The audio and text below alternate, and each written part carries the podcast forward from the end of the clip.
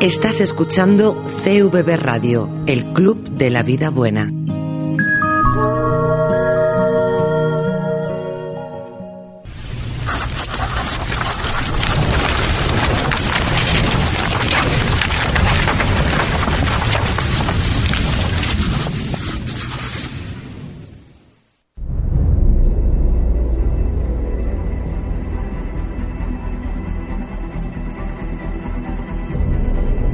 Comienza Tomos y Grapas, tu programa de cómics.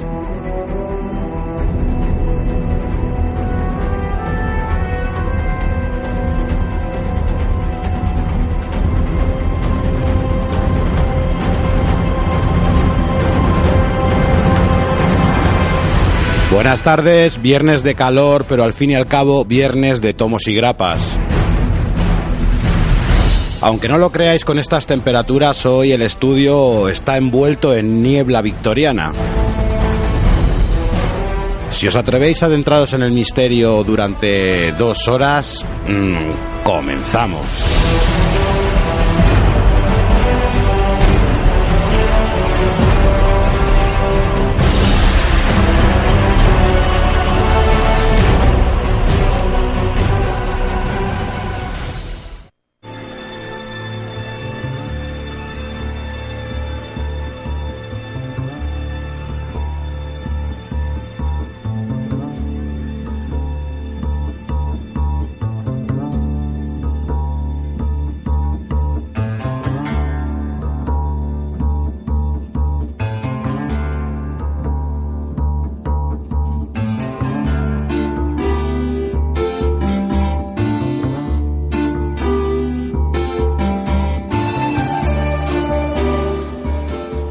Y hoy con cierta música muy enigmática y con mucho significado.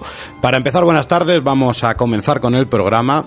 Tendremos nuestras noticias, venimos cargado, cargado de las novedades que, que nos empiezan a mostrar las editoriales, tanto Marvel como Image, que ayer a última hora por la noche sacaron bastantes títulos y todos ellos muy interesantes. Envío autores, bueno, tendremos nuestras novedades, pero envío autores, que en la sección de, de, mi compañero Eduardo traemos la figura enigmática del señor Alan Moore, Cabreitos Moore para los amigos. O Pelitos Moore. Y ya que hablamos de él, pues no puede faltar quizás una de sus obras cumbres y una de las obras más interesantes y más recomendadas de lo que es el, el mundo del cómic, que es From Hell. Así que aquí hoy puede haber hasta tripas. Pero hoy vamos a hacer también algo especial. Vamos a rendir un poco de homenaje en nuestro programa. Ya muchos sabréis de qué hablamos por la música que estamos escuchando. Y yo creo que también buena manera de homenajear con Frongel. También ha sido esto casi, casi una casualidad. Y Alfredo, ¿de qué estamos hablando? Pues nada, así que nos llevamos todos un poco el chasco, ¿no? La gente que le gusta la radio. Pues la semana pasada decían que cerraban pues Milenio 3 en, en, la cadena SER.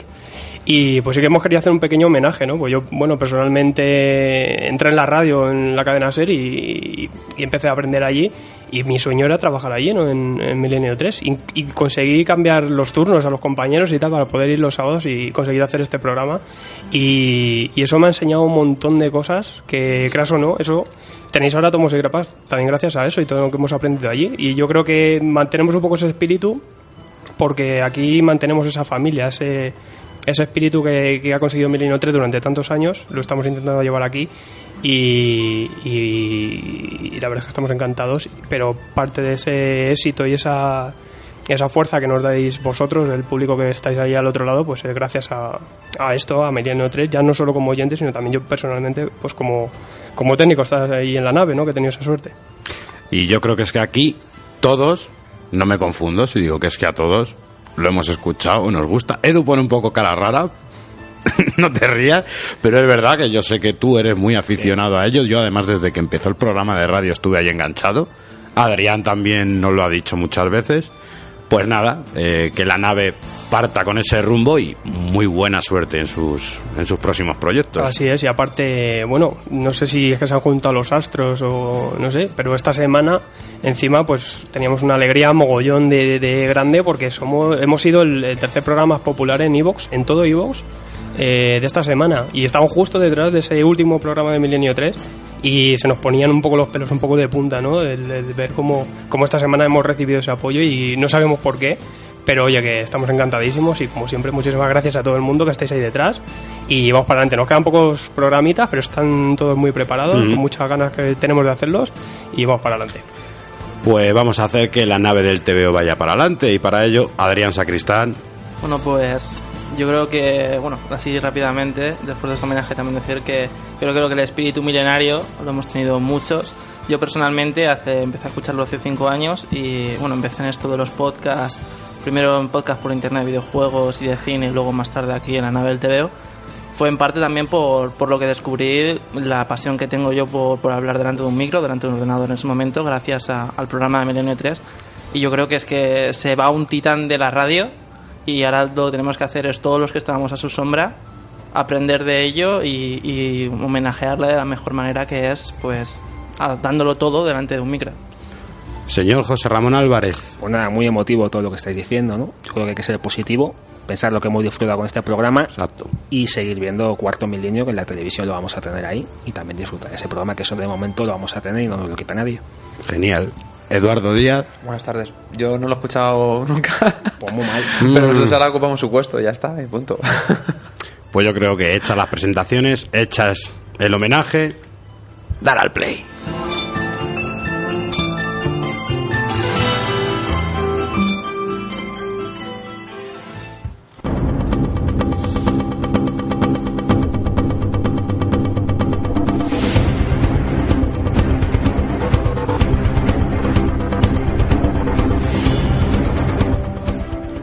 Eduardo Díaz, comenzamos con estrenos. Estrenos de película, nosotros tenemos que esperar un poquillo más, creo que dos semanas, pero este lunes pasado ha sido la premiere del Hombre Hormiga, de Ant-Man.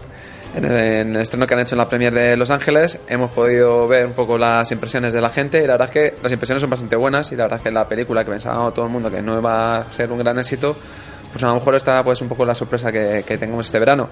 Cosas que nos ha traído el estreno, pues bueno, la quizás la más importante para los que estamos atentos al mundo del universo Marvel, pues las escenas de postcrédito que parece que tienen casi más interés que la propia película en sí. Nos confirman que habrán dos escenas, una mitad de créditos y otra al final.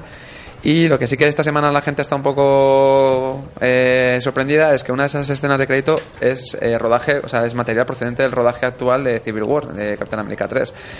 Eh, lo ha confirmado el propio Kevin Feige, es decir, sí, es efectivamente de ahí. No sabrán luego si esa- esas escenas saldrán en la película o desde un punto de vista distinto o el mismo. Pero en cualquier caso, también a un crítico se le ha escapado que en sus comentarios que en una de esas escenas post créditos se hace la primera referencia oficial a Spider-Man del universo eh, cinematográfico de Marvel, con lo cual ya la gente ya está todo un poco ya a la expectativa de, de verlo.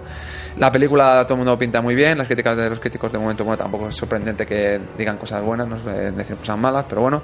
Y incluso el propio director se anima a que si le dejan es capaz de hacer una precuela de, de, de Hombre Hormiga, en este caso sería con Hamping, con Michael Douglas, o actor que hiciera más joven de Michael Douglas, pero bueno, es la única cuestión que, que habría que ver si Marvel está dispuesta o no, aunque sus planes hasta fase 3 lo tiene todo muy, Lo tiene todo planificado, sí.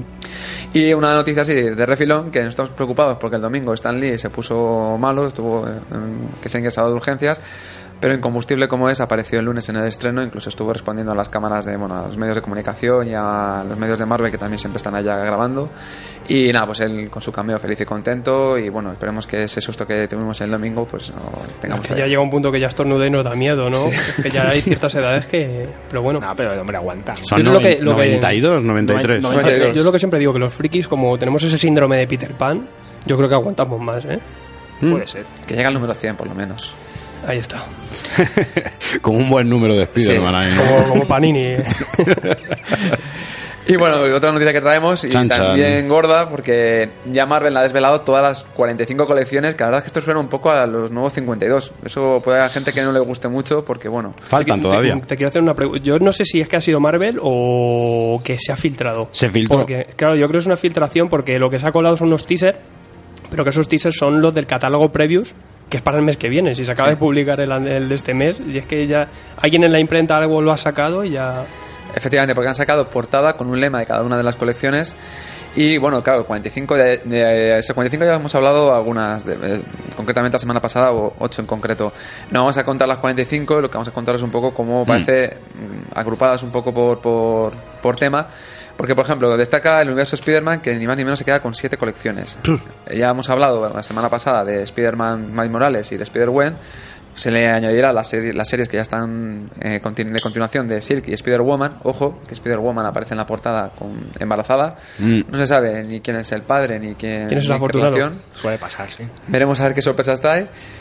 Quizá la que también nos ha sorprendido bastante, porque además se ha hablado más esta semana, ha sido de Amazing Spider-Man, que hemos visto ese Spider-Man Peter Parker a lo Tony Stark. Ponemos caras todos aquí, ¿eh? Pues me callo lo que... Yo eh, por a- voy a hablar de la portada, ¿no? Porque sí que la ha hecho Ale Ross y yo creo que amamos todos a Ale Ross, ¿vale? Nos encanta, no nos matéis. Pero es la peor portada que he visto a Ale Ross en la vida. Sí. Sale un Spider-Man ahí que yo que creo que está flácido y no sé. de, de ir en el coche. La colección tiene lo suyo. ¿eh? De Y ir- curiosamente de la- ir en el coche ese que... Y que la tiene. cara se parece mucho a Andrew Garfield, que es también un poco sorprendente, pero bueno. Eh, la cuestión es que parece que va a ser un Spider-Man triunfador, un Peter Parker triunfador. Hasta tiene un Spider-Mobile y le van a meter, o sea, un vehículo para moverse rápido. Eso ya existía hace años. Sí, pero este no lo has visto. Ese se convierte no, en es que- araña es y que no todo. quiero verlo. Se convierte en araña este. El saber. otro era un buggy, era el Spider Buggy. Y parece ser que Spider-Man se convertirá un poco en un Tony Stark intentando buscar eh, solucionar problemas globales y, y a lo mejor tiene a Miles Morales un poco para que siga defendiendo la ciudad. Eh, estas son las series que hay de Spider-Man. Añadir una que también eh, juntará a todos estos héroes arrándidos que se llama Web Warriors. Y bueno, pues supongo que, Que veremos a de, ver. parte de Spider-Gwen, que ya es como que Spider-Gwen tiene dos colecciones Sí. con esta. Ya es- ella en grupo y luego la suya. Y es una Spider-Verse. O sea, es los mismos de Spider-Verse, pero ahí metidos. Pues ahí es como nos que hemos quedado con lo que es relacionado con el, el universo arácnido, que queda esas siete colecciones. Los mutantes se ve reducida un poco la a cinco colecciones. Tres de ellas eh, grupales, que serían All New X-Men, siguen ahí dando en la tabarra estos Patrulla X rescatada del pasado, buscando su propio futuro, con esa sorpresa que les dejó Bendis al final de su último número. Eh, un Cani X-Men, que parecerá un poco a lo mejor la colección que continúe un poco lo que, lo que venía siendo antes. Y luego tenemos unos Extraordinary X-Men como una formación, pues bueno, un tanto, bueno, una nueva combinación de, de mutantes que vamos a ver qué nos trae. Esto la verdad que nos sorprende un poco porque los rumores de que se iban a ir afuera, veremos a ver todavía que a lo mejor esto todavía es pronto. En Extraordinary X-Men se va a tocar eso. Ahí es la Porque dicen que la trama es porque tienen un pequeño problema con los inhumanos, no han dicho más. Y ahí es donde viene el problema, me imagino yo que tendrá que ver algo con las Eh, nieblas. Extraordinario X-Men, que para mí es curiosa, ¿no? Porque va a estar Jeff Lemire, que aparte Jeff Lemire vamos a ver que va a estar en tres o cuatro colecciones, no es un montón. Para mí, con esas más las de Image, yo no sé cómo va a poder con todas. Yo creo que alguna va a dejar por el tintero, eh, por el camino. Y el dibujante, Ramos, Humberto Ramos. Humberto Ramos, una combinación un poco extraña, yo creo. ¿eh? No sé. Jeff Lemire en la Liga de la Justicia United, bueno, la, la de Canadá, eh, hizo un trabajo horroroso, de lo peorcito que he leído nunca en DC, o sea que me preocupa verle ahora en otro grupo, otra sección de superhéroes unidos. Y más estos que nos presentan. Porque nos presentan. ¿A quiénes? ¿A quién? que- a estos, estos Extraordinary X-Men, ¿quiénes nos presentan? Pues te lo digo ahora mismo, pero estaba, por ejemplo, Patru- eh, Tormenta estaba como validando el, el, el grupo. Y a ver si tenemos aquí justo en la portada. el viejo Logan El también. viejo Logan también, figura. Coloso, La Jean Grey hermana. joven. Coloso Magic. Y el hombre de hielo, pero no saben si es el hombre de hielo joven o. Exacto, no sabemos cuál de las encarnaciones y Rondador Nocturno también estaría. Y también está Magic. Son los que eh, todavía odiados, todavía temidos, todavía aguantan. Es el lema que tendrá esta colección. Así que, y de hecho se ven de fondo esas nieblas, que a ver si serán las nieblas. ay. Ay, ay, ay. No decimos más. Dos colecciones más asociadas a los mutantes y asociadas con Lovendo es el All New Wolverine, que sabemos que es la nueva Lovendo, es La X23, Lobezna. Aquí lo van a. Panini pondrá Lobezna. Y All Man Logan, que tendrá también su propia colección y es la forma, yo creo que han de rescatar a ese Lovendo que decían que sí- estaba muerto. Esa sí tiene muy buena pinta porque es Lemire, ¿verdad? No, Mark Waid, pues, no me acuerdo. no, Lemire. Es Jeff Lemire, que también Y- va a estar aquí con Sorrentino. con Sorrentino que, se, que se mantiene. Se mantiene ahí. Yo, tengo- es viejo, sabio y más agudo, más afilado. yo tengo la duda de si va a ser ambientada en, el, en las tierras baldías estas de, de su Aquí. universo o aquí. No, aquí. Aquí. Eso para mí es desperdiciar un ambiente genial que ya tienes creado, de- que ya lo puedes utilizar y lo desperdicias, no sé. Bien, el siguiente bloque fuerte son Vengadores, que ni más ni menos tienen nueve colecciones asociadas. Cuatro de ellas en grupo y seis con personajes individuales.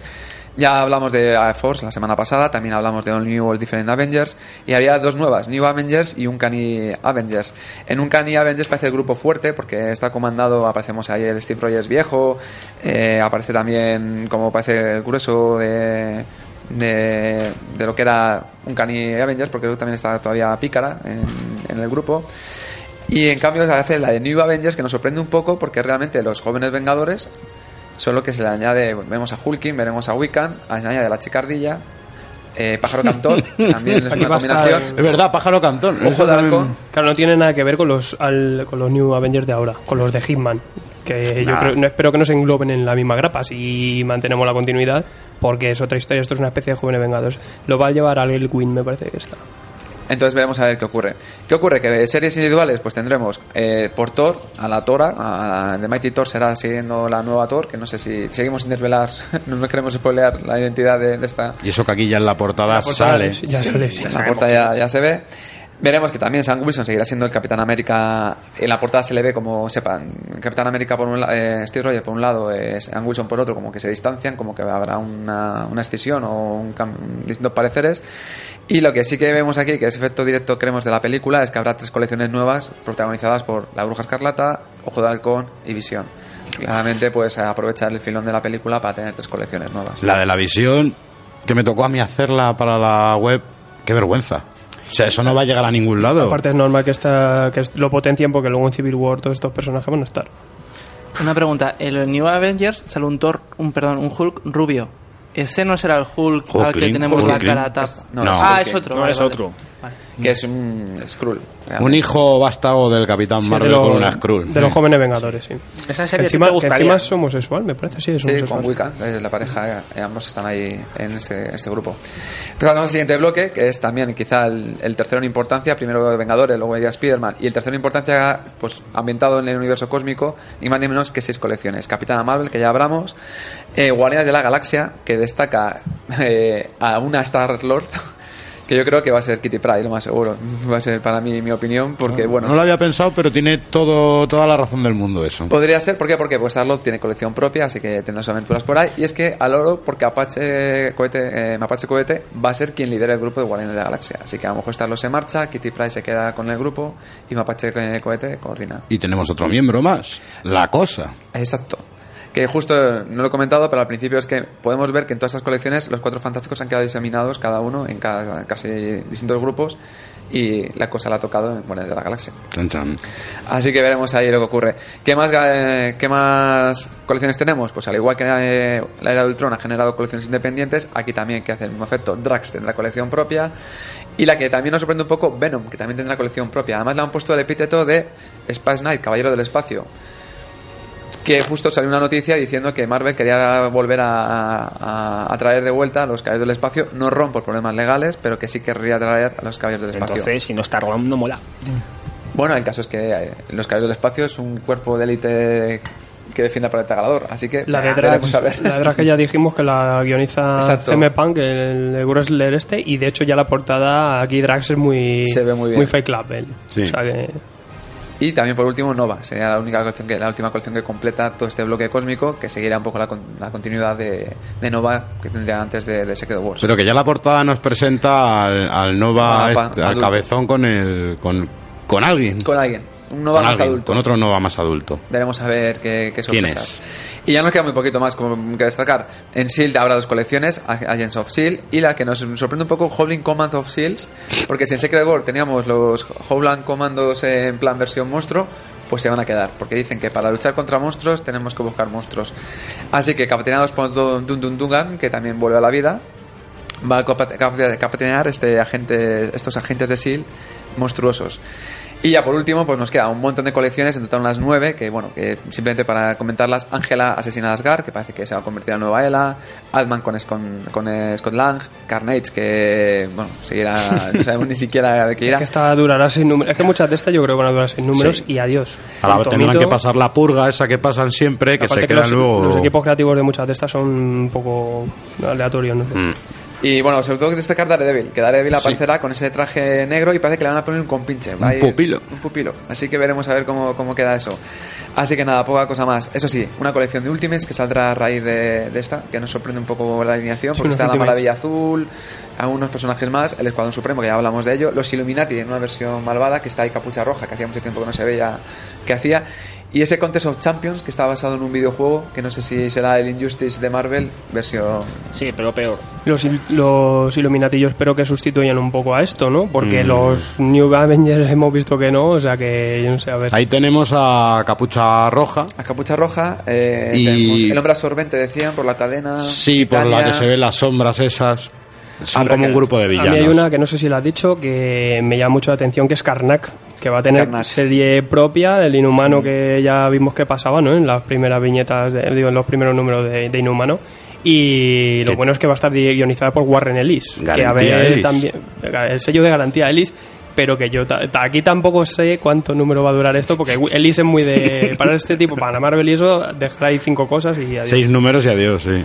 Esto pues son el New or Different Marvel que tendremos después de la Secret Wars, 45 colecciones, que no sé si será alguna más, porque yo creo que hay colecciones que... se Tienen que salir alguna más todavía. Algún personaje que no se ha Y además te voy a hacer un apunte sobre el tema de Ultimates, eh, que hoy lo veníamos hablando. Ultimate yo creo que no es que vaya a haber un universo Ultimate, No, que- sino que va a ser un nombre, una denominación de este equipo de de este equipo que va a ser un tanto especial Sí, está integrado, ¿no? Pero, y encima está Galactus, que eso sí también llama mucho la atención, que yo pero creo sí que ya es un poco raro que te cierres Ultimate y mantengas ahí un par de colecciones derivadas de- del universo Ultimate, no sé, es un poco... Pero bueno, es que... ¿Vosotros qué pensáis? Que- Es que bueno, son personajes, pues está ¿De Capitana? Marvel, está también la Capitana Universo, también está Pantera Negra, es como un poco en plan... Yo no por nada, pero me ha revuelto el estómago. O sea. Entre el agua que está fría, el calor que hace, el destripador que viene luego y esto. Yo, yo sé que por parte de muchos oyentes, o sea, hay muchos que sí, que hay, yo creo que hay unas cuantas interesantes y equipos creativos por ahí que yo creo que si se mantienen estables pueden salir cosas interesantes, pero la mitad decían, yo me bajo del carro. las reacciones han sido muy muy malas por parte de todo el mundo. Yo personalmente creo que las, las, las de cabecera, pues hay que verlas y yo creo que pueden ser un poco interesantes, pero luego las, las que son de series individuales o estas nuevas que están, que- ahí ya no me llaman ¿Sabes tanto. lo ¿eh? que yo veo? Que si realmente vas a leer esto o vas a intentarlo, te tienes que cambiar el chip, olvidarte de todo Sí. lo que ha habido antes, porque es que si no te va a ser imposible. y quitarte 20 años para poder disfrutar con los X-Men yendo en una furgoneta por todo Estados Unidos. No, Eso, es que- sinceramente, yo es que mm, estoy horrorizado con ellas. No. También estoy hablando sin conocer, mismo luego tengo que tragarme mis palabras. Pero no vamos a mentir que a priori una cosa que ha hecho daño es Spider-Man. A la gente le ha Yo solo te horrorizado. digo que da, da pereza, otra cosa no, pero da pereza, ¿eh? Un poquito. Pues a mí, a mí me... Ya lo sabíamos, Ya, ya, ya, lo sabíamos. A mí ya. me mola. Porque nos has escuchado. Yo es que, que te esperas a que nos mole algo para que. Tengo ganas. es un troll. Sí. No, pero porque Sí. a mí sí que es cierto que va a mantener un estilo muy adolescente, muy Ah. Pero tú ya tienes 23 colecciones. años, tío. Yo ¿no? 22. Bueno, me da igual, pero ya no eres adolescente. No, pero yo soy un eterno adolescente, chaval. Yo voy a tener Pan. 15 años hasta que tenga 40. Señor José Ramón Eso, Álvarez, eso me ha sonado mal, ¿eh? Pero- tú nos traes algo más adulto. Sí, yo traigo cosas culturales y más así. A ver, yo una exposición que hay, que es una exposición que se hace en Girona, empieza el 1 de julio y acaba el 24 de enero, o sea que hay mucho tiempo para verla, y se llama la exposición, la exposición Garbancito de la Mancha, que conmemora el estreno de hace 70 años del primer largometraje de animación realizado en Europa. Esto, la exposición está eh, los comisarios de la exposición, son Antoni Giral y Jordi Riera, que Antoni Giral fue el que hizo la exposición de Mortadelo y Filemón. No sé si los que visteis la exposición en Madrid, los que la hayan visto, sabrán más o menos cómo estaba montada, se puede hacer una idea de lo que va a ser esto, ¿no? Entonces, eh, esta exposición tiene tres partes. Por un lado, los comienzos del cine de animación en Cataluña, que te va a contar pues cómo surge esta película y esta iniciativa. Hay que ver el año en el que se hace, que es de 1940 y... esto, 45. Típico. 45, sí. Entonces, te cuenta más o menos que allí se hace- hay unas 90 personas que se ocupan de hacer la película. Se hicieron 300.000 dibujos y el presupuesto de la película fue de 3.800.000 pesetas. Esto en el contexto de posguerra en el que estaba, que era una salvajada de dinero. Pero, para que os hagáis una idea, la película de Blancanieves, en comparación, que fue de 8 años antes, eh, costó 16 millones. Entonces, más o menos, te puedes hacer una idea de, de las diferencias que hay. Luego, esta película se puede ver, porque si os vais al emule, la bajáis de ahí, la veis. Es un poco imitación de Walt Disney. El sonido es horroroso, eso sí, porque el sonido se nota mucho que es antiguo, está muy mal montado. Pero a nivel de dibujo está muy bien hecho. Entonces, La segunda parte de la exposición vamos a hablar de la producción, los profesionales, la promoción y el estreno de lo que es la película. Es una película que de alguna manera estuvo promocionada por el régimen, porque tiene ahí un mensaje ahí oculto un poquito de la época.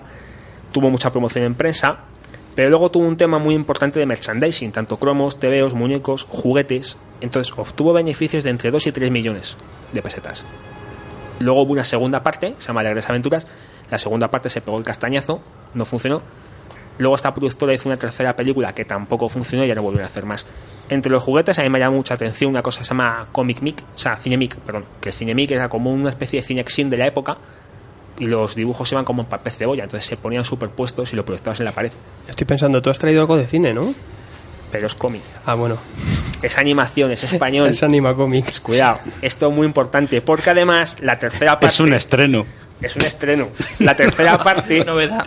Sí, sí, la tercera parte te va a hablar de Arturo Moreno, que es eh, la persona que lo hace, conocido como el Walt Disney español.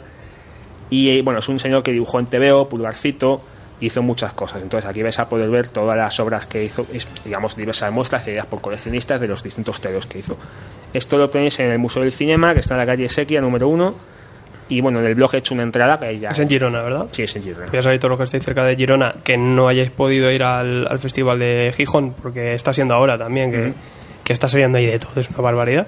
Pues oye, pues una exposición bastante interesante, yo creo, para ir a ver. Lo que no sé, ya te, tendré que preguntar, porque me han pasado el dossier de prensa, yo no sé si esta exposición luego la van a mover de allí y la van a llevar a otro sitio, porque los- la de Mortadelos, yo sí sé que la de Mortadelos sí la han cambiado de ciudad. Va a ser difícil porque es algo muy específico de la zona, pero bueno, esperemos que... Lo cierto es que la peli tiene su gracia, ¿no? Por, por curiosidad y tal. Luego una segunda noticia que ha salido de la primera página del nuevo álbum de Corto Maltés, que está esta vez hecho por dos autores españoles, Díaz Canales al guion y Rubén Pellejero al dibujo. Se sabía ya de hace tiempo que se iban a encargar del tema. Se ha mantenido como muy en secreto, porque en principio no querían desvelar nada. Y en España lo va a publicar Norma. Eh, se va a editar de forma simultánea en Francia, España e Italia. Entonces, mm, el álbum sale el día 30 de septiembre, se titula Bajo el Sol de Medianoche.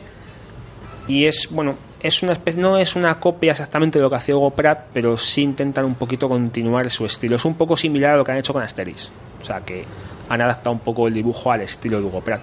Hugo Pratt parece ser que sí estaba interesado. o decía que, bueno, que una vez que él se muriese, que él sí quería que alguien continuase su, su obra.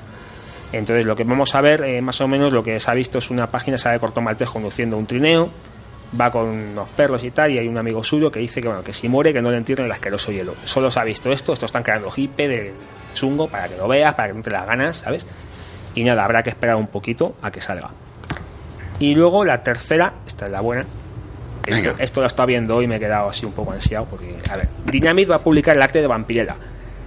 Esta, bueno, esto ya lo podéis pedir en la Previous, vale 39,99 dólares. Y entonces es un libro que se llama El arte de José González, de 250 páginas, de tapa dura. ¿Y que te va a traer? Bueno, pues trae eh, cómic de lo que hacía José González en Vampirella, páginas de publicidad comercial, que hizo bastantes, y una cosa muy interesante que son las commissions, que le han encargado distintos coleccionistas, que parece ser que han estado recopilando imágenes de todos los trabajos que hacía por encargo, y lo vais a tener aquí. Lo cierto es que, bueno, de, de Pepe González llevamos ya una racha muy buena, porque sabéis que hace poco salió aquí, os lo comentamos en los primeros programas, El primero, yo creo. Sí, pues sí, seguramente fue el primer programa, sí. Eh, un tomo con su obra de vampirella. Y también ha habido un Berkami, que por cierto ya ha salido adelante, ya de un documental en DVD, que son los que, bueno, todavía podéis aportar dinero ahí, pero bueno, eso ya alcanza el objetivo, también se va a hacer. Esto lo podéis pedir este mes ya en previos y saldrá en septiembre del 2015, o sea, dentro de tres meses más o menos. No sé, 39,99 al cambio cuánto será. Seguramente lo publiquen en España, pero bueno, merece la pena, ¿eh? Está muy bien. También tenéis una entrada en el blog. Genial. Adrián, Pues sí, empiezo yo con Detective Comics. Bueno, más bien con, con uno de sus artistas. Y es que Manapul eh, hace dos días, a través de su cuenta de Twitter, publicó que, que iba a dejar de, de colaborar en la, en la cabecera de Detective Comics. Al parecer quiere embarcarse en nuevos proyectos y esto le hace un poco de lastre y quiere, quiere separarse un poco de, este, de esta saga de DC para, para buscar nuevas expectativas. Ha dejado caer también que, que se va a dedicar a escribir una de las series de un amigo suyo, no ha especificado cuál. Todavía tampoco podemos hacernos la idea ni, ni elucubrar, elu- eculu- el- elucubrar sobre, sobre cuál sobre, sobre cuál puede ser. y posiblemente lo descubramos en, en las próximas semanas y bueno, si nos pilla para con programa con programa en antena lo diremos. Una cosa que sí que se nos ha pasado, ya que hablas del abandono ¿no? de Manapool, otro que se abandonó es de Rick Remender en, en Marvel, que ha dicho que va a tomarse un descanso de superhéroes y tal, y se pasa sus franquicias en Image y tal, y Que tiene trabajo. va, y o- otro, que- otro más que Eso sí que en, en la, en la Expo Comic- digo, en la Expo Image de este año todavía no ha anunciado nada nuevo, pero bueno, sus dos colecciones que ya son gordas y, y se va a quedar con eso. La verdad es que bueno, respecto a eso me da un poco de pena, que me habría gustado verle una colección de los Cuatro Fantásticos con el genial trabajo que hace siempre en la ciencia ficción con, con ciencia oscura. cuatro Phil Allen. fantástico, dice. Pues Hombre, los Cuatro porque ya Fantásticos no ya, ya lo sé, pero me refiero en algo tipo con los- Sí, tipo sí. en plan de científicos, no sé. Tiene un sentido, Me ¿eh? habría gustado, Sí, me habría- pero me habría- sabéis. Imaginar ciencia oscura junto con los Cuatro. Fantásticos habría sido una Sí. cosa brutal. Bueno, y continúo con los derechos cinematográficos de Vértigo, y es que el portal Deadline ha aclarado que, los derechos cinematográficos de los personajes de DC van a ser para Warner, vamos, como, como todos sabíamos, porque Warner es la propietaria de la editorial DC. Pero los derechos cinematográficos de todos los personajes de Vértigo van a ser para, para New Line. Al parecer quieren separarse de esta manera un poco de, del aspecto visual que quieren dar por un lado a Warner y quieren dar otra visión a los personajes. También decir que Black Adam, que cuando se mostró el calendario de fechas de, de lanzamientos de las películas, se ponía como una película de DC, pero finalmente este personaje, eh, la película va a ser también de New Line.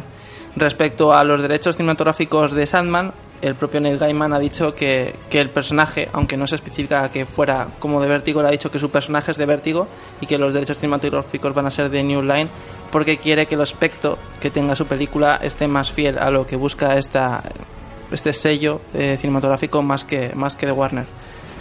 Y sí, amigos, llegará un día en que hablemos de películas de DC una vez estrenadas, porque, Sí, porque- es que no, llevamos dos años ya hablando de películas de DC y Mucho así, de boquilla todo el mucho día. así, pero no sale Sí, nada, ¿eh? sí, ¿eh? Es que se añade la mala noticia de que eh, Guillermo del Toro abandona el proyecto de Liga de la Justicia Oscura. Que Guillermo del Toro es muy de abandonar proyectos de... Sí. Más que nada va a parecer una agenda muy ocupada y creo que es la- el motivo que ha dicho. Es Ahí que- con, con- sus vampiros zombies esos. Es de- lo, que de comentar, Strain. es lo que va a comentar ahora, que es que el universo oscuro, que era ese proyecto que tenía eh, Guillermo del Toro. Bueno, yo tengo que decir que Guillermo del Toro lo su- supuestamente lo ha puesto en Twitter, en una cuenta de Twitter que tiene 200 seguidores. Supuestamente es su cuenta oficial. No sé yo hasta qué punto eso eso es realmente para, para tomárselo en serio. También en uno de esos tweets dijo que la película de Pacific, Pacific Rim 2 iba a salir en 2017 y que era uno de los proyectos por lo que tenía que alejarse de, de este proyecto de Universo Oscuro y todavía no se especifica este proyecto de quién va a ser, si va a ser de la Warner o de New Line. Veremos. Y seguimos con proyectos audiovisuales de, de la editorial DC. Y es que CW ha publicado el calendario de emisión de todas sus series ambientadas en, en los personajes de cómic.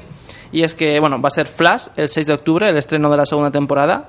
eh, Arrow el 7 de octubre para, para el estreno de la cuarta. Y iZombie el estreno de su segunda temporada el día 8. O sea, van a ser tres días seguidos donde vamos a tener cada una de las series cada día. Por un lado, decir que Flash ha ganado el Saturn Award eh, a mejor serie de superhéroes. Para mí, realmente merecido. Que hace dos días vi el último episodio y eso me faltó saltar delante del televisor. Y que la serie Legends of Tomorrow, que va a ser esta serie de cameos y cruces de las series de Flash y de Arrow, eh, posiblemente se retrase para la primavera de 2016 y va a publicarse justamente al comienzo con el estreno de después de la mid-season de, de ambas series, pero puede que se retrase un poquito, posiblemente ya para finales de febrero, para marzo. Esto de todas maneras todavía no está confirmado. Yo por mi parte, lo que voy a traer va a ser hoy también más estrenos de series. Vamos Pero a yo hablar creo que más interesantes, ¿no? Que lo de Marvel. bastante, bastante más interesantes. Y mira, voy a dejarlo Con, mejor. con menos IP, pero con más ganas. Voy a yo dejarlo lo mejor para el final. Vamos a empezar con Boom Studios. Ha presentado Grant Morrison su próxima obra para, para Boom Studios. Atención. Atención. ¿Qué os parecería si hablamos de un Santa Claus año 1 o año 0? Pues sí, señores, el señor Grant Morrison nos va a narrar eh, lo que es los orígenes de Santa Claus, mezclándolo todo con, con la mitología vikinga, mezclándolo con la mitología de Laponia.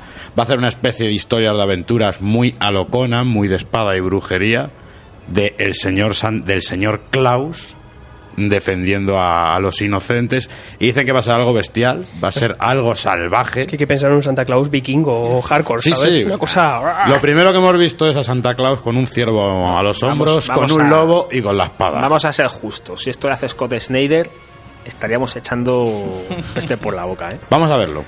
Vamos a verlo porque te digo que va a tocar temas muy mitológicos Sí, sí. Pero, y ya ha avisado, ha dicho que esto va para largo, que sí, que ahora es una miniserie que va a ser, creo que son seis números, pero que espera que la gente coja el relevo y que la gente le, le guste. Habrá spin-offs de, de Rudolf. De Rudolf y, y los enanitos, eso. ¿Se sabe algo del dibujante? ¿Quién era el dibujante? No me acuerdo Ay, ahora mismo. ay, no sé. Ay. Porque bueno, la portada al menos está súper Está chula, brutal, la y- verdad es que el y dibujo es muy transmite bueno. eso, la fuerza de que ves un Santa Claus ahí con unos bíceps del tamaño de tu cabeza. Como para pedirle Y- regalos. sí, sí. Como para pedirle regalos a ese. Luego, por otro lado, también vamos a hablar de una adaptación nueva para Dark Horse. Perdona, Dan Mora. Ah, Dan Mora. Visto. Pues fíjate que no le conozco yo otras obras, no me suena ahora mismo, no recuerdo. Y el otro día pusimos también una noticia, a José le va, le va a gustar bastante. Joe Golem, de Mike Miñola y Christopher Golden. Esas novelas que sacaron al estilo de las de Baltimore, que no son cómics, sino que son novelas ilustradas. Pues ya estos señores para Dark Horse van a hacer el- la serie de, en cómic, la adaptación en cómic. Eso sí, nos han avisado que no van a formar parte del Miñola verso digamos así que va a quedar fuera de la continuidad como le ocurrió a como le ocurrió a la serie de de, de- de Baltimore eso. Y nada nos va a narrar un detective de lo sobrenatural en un futuro bueno un pasado distópico donde San Francisco después de un terremoto se ha visto se ha visto hundida en el suelo Pues te voy a decir una cosa, me parece bien que la saquen del universo de Hellboy. porque se está saturando ya Se un está poco. saturando, sí. se está saturando Son demasiadas. y ahora vamos con el toro gordo que para esto me va a ayudar también Alfredo A ver si te puedo ayudar. Señores, ayer nos presentaron, le dije a Alfredo, mira, hay unas cuantas de, de Image, voy a ponerme a, a, a ver cuántas son. Pues bueno, yo no sé ya cuántas salieron, creía que iban a ser dos claro. o tres Que y salieron miles. Image Expo te sueltan todas las colecciones que tienen previstas para el futuro eh, en una tarde. Lo primero es remitiros a que tenemos en la web el, el artículo, porque no vamos a decir todas por falta de espacio y por, porque vamos, porque es que nos haríamos un programa especial. Vamos a empezar entre todas ellas a nombrar a, a, a Hack de Mar Millar y Rafael Albuquerque. Que ya hizo un teaser antes de la Image Expo y todavía no se sabe bien de qué va. Y él dice que quiere mezclar un poco el Capitán América, un personaje súper bondadoso, súper, como ya dijimos la- el programa anterior, legal bueno a tope, pero con un cierto retraso, como si fuera Forrest Gump. Sí. Y no sé, no sé de qué era. Lo bueno que va con el dibujante eh, Albuquerque, Albuquerque. Que, que tiene muy buena pinta, ¿eh? Y por lo visto va a ser eso, que, que es de inteligencia limitada, mucha bondad y oculta ciertos poderes. Otra que es impresionante del señor Greg Ruca y Nicholas Scott, Black Magic. Vamos a tener aquí, mira, más detectives, una serie policíaca, sobrenatural, con un estilo de, la, de brujería, es una historia de brujería, pero con un estilo noir, e incluso el dibujo acompaña porque el dibujo es... Sí, en negro en escala de gris es muy oscuro. Exacto. Una historia de, de cuentos, ¿no? De, de historia de terror, o sea, muy chula. Otra grande que va a ocupar mi librería en cuanto llegue, eh, He- Headless de, del señor Heartless sin corazón del señor Warren Ellis y Tula Lotai. Ahí tenemos una historia de, terror, pero como nos podremos imaginar, no va a ser una historia de terror normal. Es el señor Ellis que nos va a, que nos va a contar de, de una música femenina del norte de Inglaterra que le sucedieron cosas en el pasado y que está empezando a volver a, a vivir. Vamos a encontrarnos Aquí algo extraño. Van a meter historia de miedo, folclore, sobre todo naturaleza, bosques y eso. y ¿Huele a serie larga eso? Sí. Es Ellis, Ellis. Ah, por eso te pregunto. mm, O te las hace cortas o te las hace largas. A mí me huele que esta va a ser corta. Yo creo que está muy Puede ocupado ser. con Tris y está muy muy ocupado con Con Injection, Con que, acaba de Injection, empezar. que acaba de y empezar. las dos se ven que son proyectos largos porque son muy lentitas. The Goddained del señor Jason Aaron y R.M. Guerá. Una serie que nos va a poner en unas aventuras justamente eh, antes del, del diluvio. O sea que tendremos historias de la época de las cavernas, en las cuales saldrán hombres prehistóricos y qué más. Lo que a ti te encanta, ¿no? Que a ti te encantan los dinosaurios. otra- Aparte, él, él- él decía, eh, dice, imaginaos que Quentin Tarantino fuese contratado para dirigir la versión cinematográfica del libro del Génesis. Y Dice que le van a odiar. suelta así. Y que le van a odiar. que va a haber mucha asociación que no le va a gustar esta, esta historia. También aprovechó Jason Aaron para hablarnos de la reedición que va a tener de su serie del 2005, de Other Side, esta serie, esta serie bélica que nos hablaba de- del Vietnam, que va a ser que fue anteriormente publicada por Vértigo, pues ahora va a ser publicada en una edición de lujo. Y luego, bueno, eh, unas cuantas series, mira, tenemos eh, de Private Eye y Bueno. que hace un crossover con Walking Dead. Y aparte de Private Eye, que es esta, este cómic online eh, de, de Vaughan y de Marcos Martín, que por fin lo vamos a poder ver publicado en papel. Sí, pero una editar en cartoné, que es una serie que salía en digital, eh, se podía ver gratis o donar y está muy, muy presente en los Seines de este año.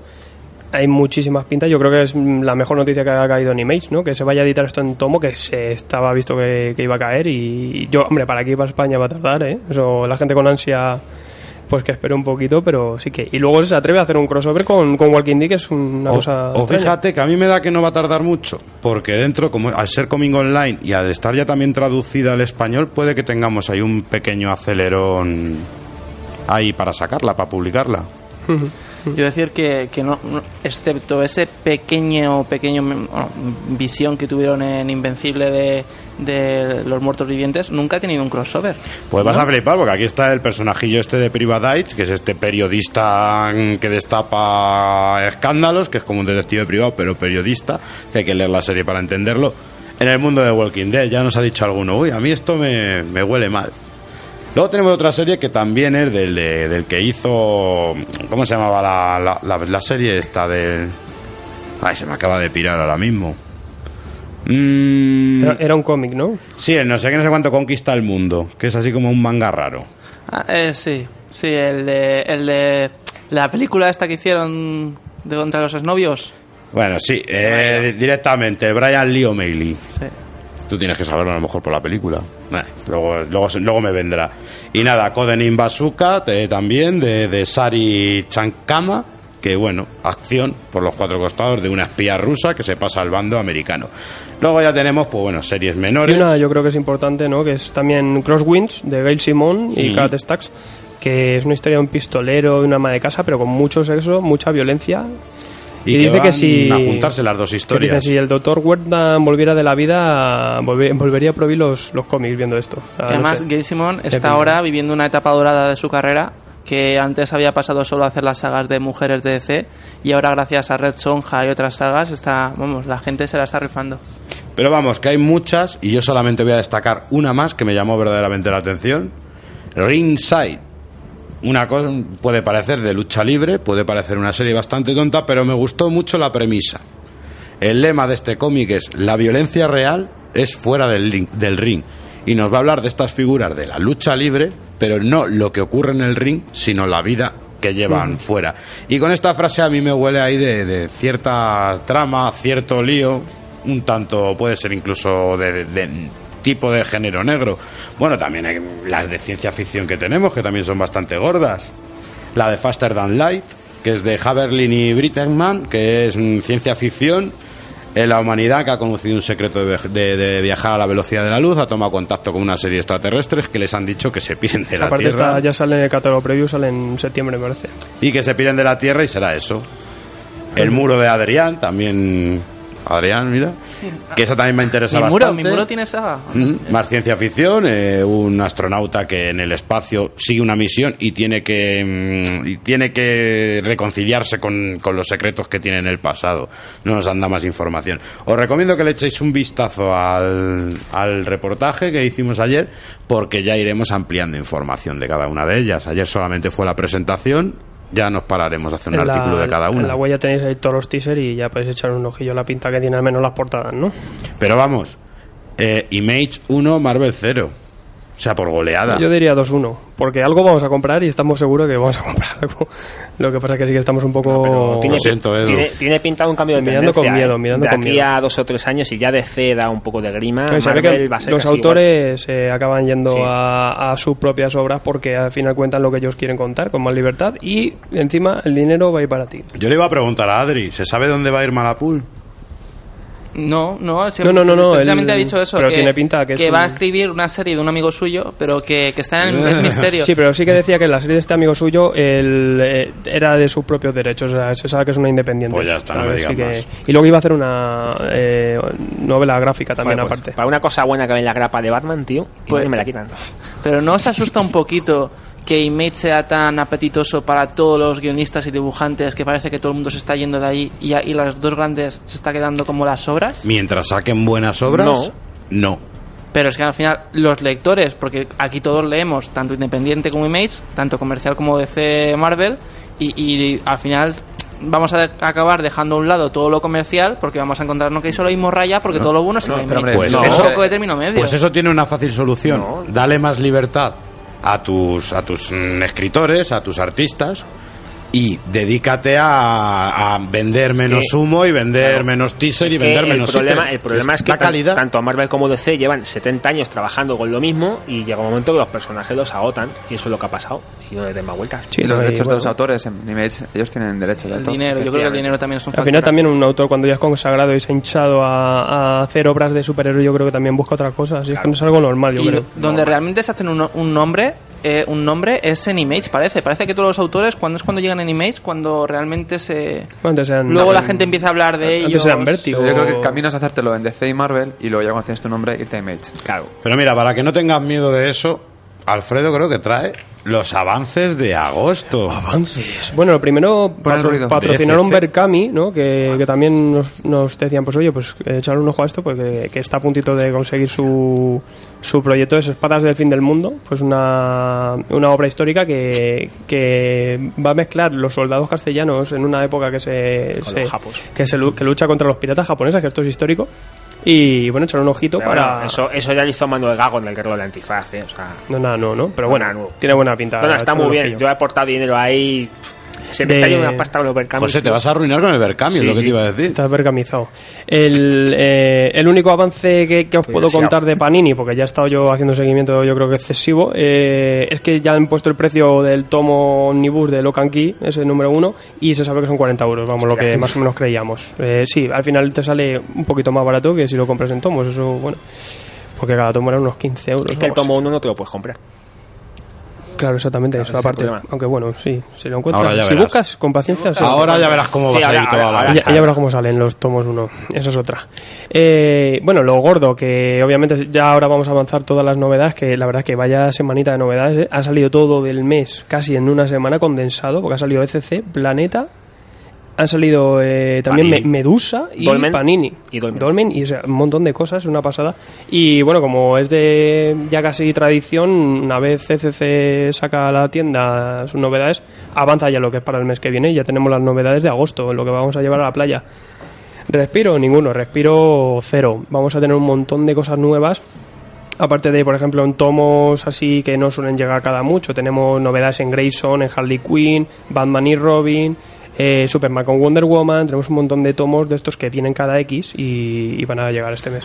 Mansión Arkham que, que es un, sí, pero es un- yo es un buen estoy, diciendo series Ah, regulares. series regulares. Ahora me voy a la- los tomos especiales que son cosas unitarias. Exactamente como dices, Mansión Arkham, que, que es una pedazo de serie. Yo Sí, creo pero- que, que chula, ¿eh? Sí, pero la edición está Ahora a ti no te va a gustar, ¿no? Me cago en... Es que eso- una, una cosa unitaria como esta debería editarse en, una- en un tomo de, de cartón, ¿eh? Es que no entiendo. No entiendo. No, no, esto, es una, bonito, esto es una serie que sacaron a partir de Eterno junto a otra que es Gotham Academy que yo creo que baja un poco, que son unos chavales en una academia de no sé, no, un poco Esa más, es una basura. más juvenil, más infantil. En cambio, eh, Mansion Arkham es un arco de seis números eh, de Gary Dugan.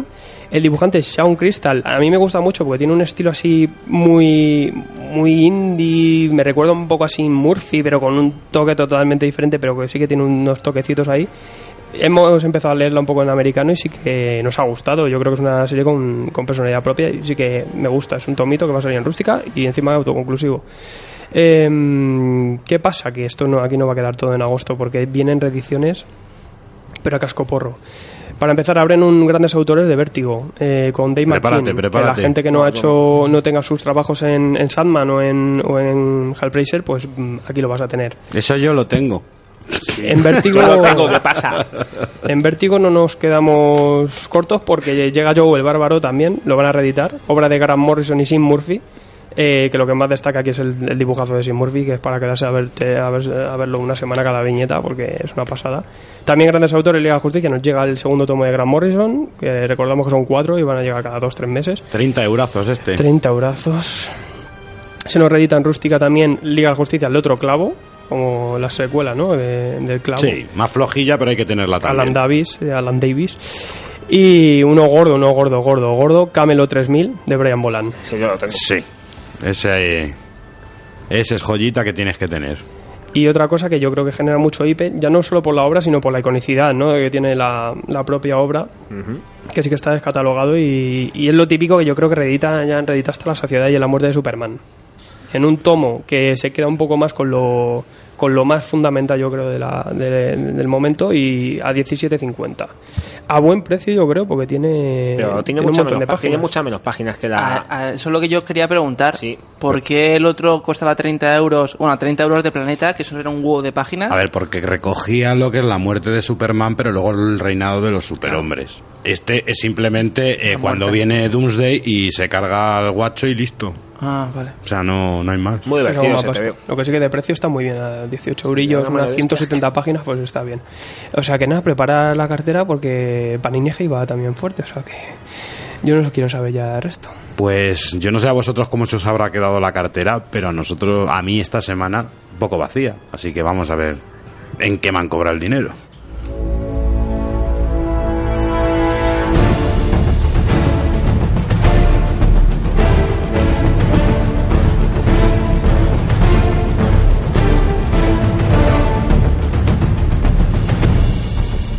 Y para dar las novedades esta semana, ¿a quién hemos traído, Alfredo? Hola, buenas Hola. ¿nos oyes? Hola, buenas. Bueno, pues Hola. tene- tenemos ¿Qué a? Antonio Jiménez, eh, encargado de Android Comics en Córdoba, tienda de Córdoba. ¿Qué tal, Antonio? ¿Cómo andas? Pues mira que estamos un poquito pasando calor, porque ahora en este mes, en julio, hace Córdoba es un poco insoportable con la calor, pero bueno, estamos aquí en nuestra librería con nuestros cómics, nuestros clientillos y tal, y la verdad es que bien, muy bien. Pues nada, te invitamos a que participes un poco con nosotros en las novedades de la semana, que creo que ha sido una novedad fuerte, una semana de novedades fuerte y, y nada, la comentamos ahora un poquito a ver qué ha habido un poco, porque es que ha habido de todo, ¿no? Pues la verdad que sí, tenemos un poco variado, variado de todo, de reediciones, novedades y un poco de todo, la verdad, la verdad que sí, un poco entre Planeta, Panini y SC, estamos bien servidos. Y ya sin contar normas, claro, que también tenemos ahí bastantes cositas interesantes. Pues vamos a ir comentando obras, Antonio, y bueno, que participes cuando quieras participar, no- nos vas diciendo. Perfecto. Venga, de acuerdo. Pues mira, va a comenzar el señor Eduardo. con lo que se viene a ser habitual cada mes, la grapa de Marvel de Panini. Que la verdad es que este es un mal mes si alguien quiere apuntarse a, a Marvel, porque todos los números casi son final de saga de casi todas las cosas. Claro, ya queda un mes apenas para que empiece Secret Wars y todo el mundo va cerrando. En el asombroso Spider-Man, pues tenemos un tomo que finaliza ya el, universo Spider-Man, el Spider-Man Verse.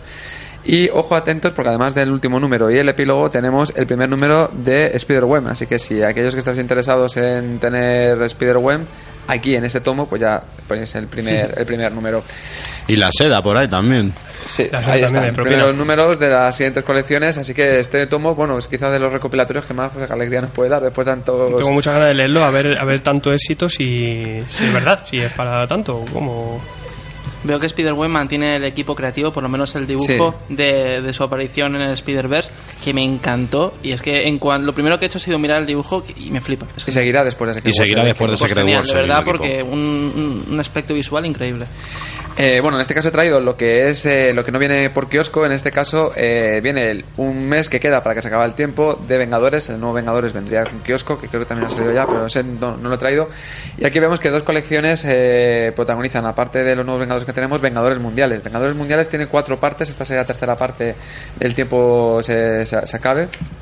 Y bueno, pues ya, ya no queda casi nada pues para, para ese, ese reinicio. Sí que nuevos Vengadores vienen por kiosco, llegarán sobre la semana que viene, pero sí que podemos leer ya los Vengadores, que es el, el- lo que hay que leer un poco antes, ¿no? Eh, ya se puede leer. Y aquí Hitman, pues otra vez nos vuelve a, a contar una cosa que pasó hace un montón, ¿sabes? Casi justo después de Infinito, el número 39. Eh, que un- algo que pasó con Tony Stark, hay un- unos planetas y tal, y hay que echar un poco otra vez la mirada para atrás un poco en, la las grapas antiguas, pero es un cómic que, te deja ahí con, con el IP hasta el mes que viene para ver qué ha, qué ha pasado ahí. Así que eso. Y quizá lo que nos resulta un poco morboso es el último número del universo Ultimate, que nos viene aquí en lo que suele ser el recopilatorio anual, mm, mensual, bueno, era, era bimestral. En esta última, desde principios de año se convirtió en bimestral. Eh, cada dos meses venía un número que aglutinaba todo lo que era el universo Ultimate y ya veremos aquí ese Miles Morales partido a la mitad con ese, esa luz eh, cósmica blanca que parece que anuncia lo que es el final. Eh, más cosas que se te terminan, pues Vórtice Negro casi casi se acaba porque creo que eran, eran 12 entregas y aquí nos quedamos en el episodio 10. Así que eh, vemos aquí las andanzas de Vértice Negro y, y, bueno, y, eh, Patrulla X y la nueva Patrulla X, aunque también hay un otro miembro de X-Men, iguales de la galaxia juntos para parar esa amenaza cósmica que es el Vértice Negro que otorga poderes cósmicos a todo el mundo. ¿Qué más queda? Pues casi casi terminando, ya dos números más, es el penúltimo número de los Cuatro Fantásticos, el final es para siempre. Que bueno, que vamos a ver ya un poco cómo ha quedado esto de todos los Cuatro Fantásticos de cara al evento de Secret Wars. Y también justamente una saga que ha pasado un poco desapercibida en las últimas novedades, pero la verdad es que sí parece, el final sí que está teniendo un poco más de interés. Es de Hulk, se llama el Hulk Omega. Esta saga de Omega Hulk, que tiene creo que el capítulo 10, creo que este es el, último, en el cual el Hulk más inteligente que hay está intentando eh, quitar eh, el los rayos gamma, el poder gamma que otorga a todos los Hulk mm, su- sus superpoderes, pues los está anulando, los está quitando. Así que, como hemos dicho, para es un mal, mal- mes para alguien que quiera empezar el universo Marvel, pues no se va a enterar de casi nada. Pero bueno, por lo menos mm, a los que vamos la continuidad sí que vemos por lo menos ese, ese fin que vemos para Secret Wars. Una pregunta, Antonio. Dime. Eh, ¿de, qué, de todas las series, por ejemplo, de Panini, de todas las grapas que nos está diciendo Eduardo, ¿cuál puede ser quizás la que la gente coge con más ansia viva? Pues mira, mm, llevo ya unos meses dando cuenta que el de Inhumano, que es la saga esta que Panini está presentando ahora en grapa, se está vendiendo bastante bien. Y ha pegado un poco bajón también el de el de Mapache Cohete, que empezó muy bien, pero luego ha pegado un poco la bajona. No sé, se ve que en Humano está dando bastante, bastante de qué hablar. y la verdad que el dibujo no está mal y el guionista tampoco es malo, vamos. No, la verdad es que están haciendo el equipo creativo, los equipos creativos que salen están haciendo buen trabajo. Mira, además y lo- el Spider-Man también, quería comentarle, Spider-Man también, con esto de con tantos Spider-Man que están sacando ahora, la verdad que una colección que parece que no, pero pero también va en auge. ¿eh? No sé qué pasará a partir de septiembre con la Secret War, pero que ya tanto no anuncia el destino final, no sé cómo acabaremos, pero la verdad que el Spider-Man y el Humano, para mí estos meses son los que más se están vendiendo, y ya te digo, el Mapache también ha pegado un poco de bajona, pero también se mantiene. Además puede haber bajado no- por Scotty Jan, porque como Scotty Jan se fue, puede ser eso que también la gente...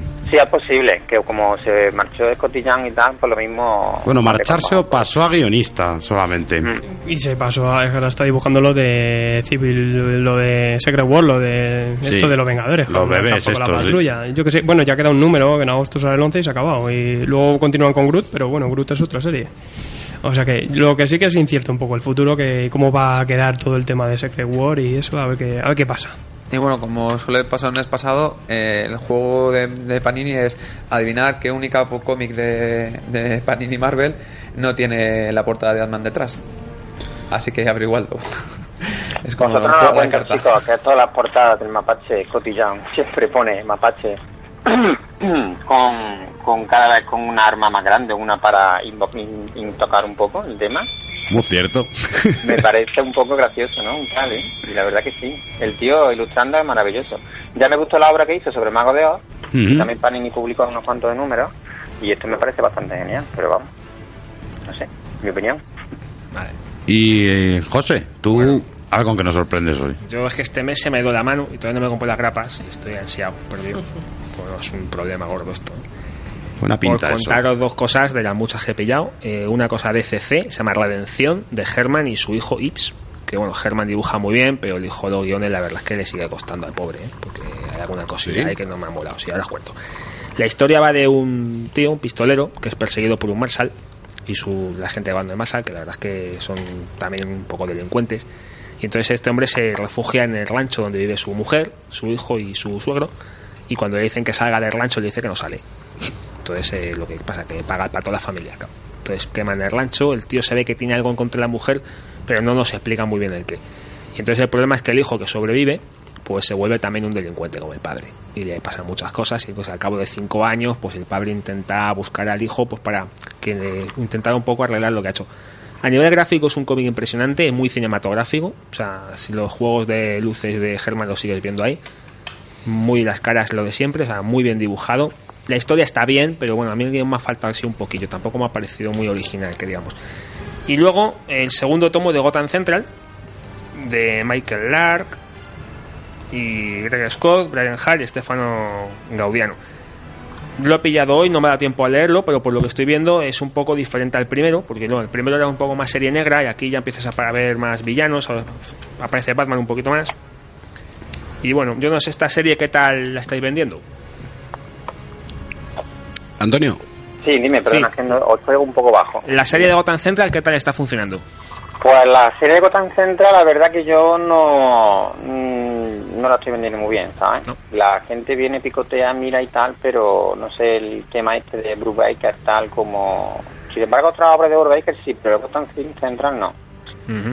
No sé si es porque SC lo ha puesto en un tomito un poco alto de precio, que la verdad que la Sí. encuadernación está bastante bien. Este la verdad es que cuesta casi 30 pavos, han pasado un Sí, es poco. que son Lo- 30 y no sé exactamente el pico cuál es, pero son un poco... Este son 28.50, lo que pasa es que tiene más páginas que el anterior también, ¿eh? Sí. Pero bueno. No sé, yo de, yo de momento, vamos, yo lo tengo en, en mi tienda y tal, porque Brubaker siempre es un, es un- que siempre un, Es una garantía. que ha vendido bastante bien, sí, y lo tengo aquí, vamos, de momento está aquí. ¿sabes? No, sé, no estoy muy seguro, creo que en total eran 5 tomos, ¿no? Lo que iban a sacar. Yo entendí que cuatro, creo. ¿Cuatro? Creo que son cuatro. ¿Cuatro? sí, ah, pues mira, mejor, Sí. mejor, menos palo. Y lo que también está en auge también a mí más, la reedición de Hellblazer, que se está vendiendo bastante bien, Ajá. y el Predicador pues también. Pero Sí, bueno, son vamos dos obras pasa maestras. Con las reediciones, que claro, como Automan solo hacen reediciones, reediciones, reediciones. Sí, saturan un Y poquito. ya Norma lo publicó esto en el 2005, creo recordar. claro, claro. Ahí es donde Pues está el entonces, claro, todo lo nuevo que están sacando, no sé yo. Pero vamos, las reediciones se están vendiendo muy bien. Yo creo que a la gente le gusta esto del tema integral, tomo integral, tapa dura y todo recopilado. Porque mucho veo que cada vez sacan más integrales. Además, son todas las editoriales iguales. ¿eh? Tenemos Norma, tenemos Planeta, tenemos Panini, que están sacando integrales, unos precios desorbitados, pero que al fin y al cabo el día de el día que sacan las novedades no se vende pero la gente al final acaba por, por hacerse con un ejemplar yo he cogido aquí dos ejemplares que quería comentaros que era el de Green Arrow de CC que me parece un, un tomo bastante bueno que también se publicó. Norman en el 2005 que recordar que es sobre Kevin Smith y el Phil Hester y la verdad que está bastante bien porque al final te recopila el tomo 15 números escritos por Kevin Smith contiene cosas extras también del Phil Hester en bocetos e introducción también del propio Smith. Y la verdad que es un cómic hombre es un tomo a 35 euros pero la verdad que sí me merece la pena La verdad es que yo cuando lo leí sí guardo un recuerdo bastante bueno de, de esa de esa etapa. Quizá empieza muy bien, eh, termina un poco más floja, pero bueno, salva, salva los creo- trastos. Yo es que creo que Kevin le supo dar otro aire al, al, al- al- aquí al, al arquero, ¿no? Un poco, ¿no? Le cambió un sí. poco de aire y tal y fue un dibujo mucho más fresco, más, no sé, no te voy a decir más juvenil, pero bueno, que el dibujo está bastante, bastante considerable y la verdad que, hombre, la dirección es bastante buena. No sé. Traías otra novedad, ¿no? También. Sí, mira, me he cogido aquí el Wonder Woman porque me, me ha hecho gracia, porque a mí el Finch me ha gustado mucho, pero lo que me ha sorprendido es que es que lo eh, hace la colaboración con su mujer, con Meredith. Entonces son pare- una pareja que hace una historieta aquí de Wonder Woman y la verdad que está bastante bien. También lo he cogido y tal, he estado echando un ojo y tal y me lo he leído un poquitín y la verdad que está bastante, bastante A considerable. lo, a lo mejor sí que choca un poco con lo que estaba haciendo, ¿no? Azarelo un poco. Es un poco, yo creo, otra línea de, de historia. Sí, bueno, yo mm, sí, el- un poco diferente a lo que ha estado haciendo de, mm, David Singh anteriormente, en Los Vengadores y Patrulla X y tal, pero bueno, el cómic yo lo veo bastante bien. Fondo, difuminación, dibujo, yo lo veo bastante bien. Y otra novedad de CC, Adrián, que traes tú. Pues sí, traigo otro tomo. Esta vez la edición, bueno, la primera vez que CC va a editar eh, las cuatro estaciones de Superman de, de Jeff Loeb. Y la verdad es que es muy bonita esta edición, bastante bonita, porque es lo que sería en Estados Unidos la edición aniversario. Aquí la han traído ya directamente. y en aquí podemos encontrar, pues bueno, el, el- a Jeff Loeb y, el, con su dúo creativo que ya hemos podido ver en Victoria Oscura y Largo Halloween, que ahora mismo de verdad se me acaba de ir el nombre del dibujante. El que vino Tim a- Sale. Tim Sale, Dios mío, se me había, Tim se Sale, me había sí. ido. Es un dúo creativo que además siempre ha funcionado muy bien, que hemos podido ver, ya os digo, en Victoria Oscura, en Largo Halloween, en Caballero Maldito. Y aquí, pues bueno, podemos verles tocando al personaje que del cuerpo contra las balas de acero. Y, visualmente es donde realmente re- se remarca este cómic. Tal vez en lo argumental es la típica historia, otra vez el comienzo y los orígenes de Superman. Ahí sí que es cierto que a lo mejor sorprende menos, pero visualmente es abrir el tomo y te acabas encontrando con algunas splash pages, sobre todo con el color, un color maravilloso.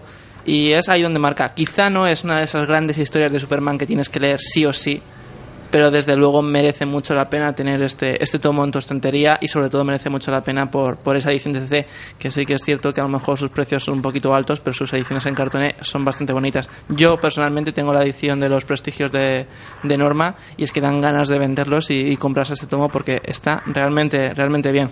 Hombre, yo si lo dejaba baratos. Bueno, pues a lo mejor luego hablamos. De negocio. Seis pavos, tú. eh.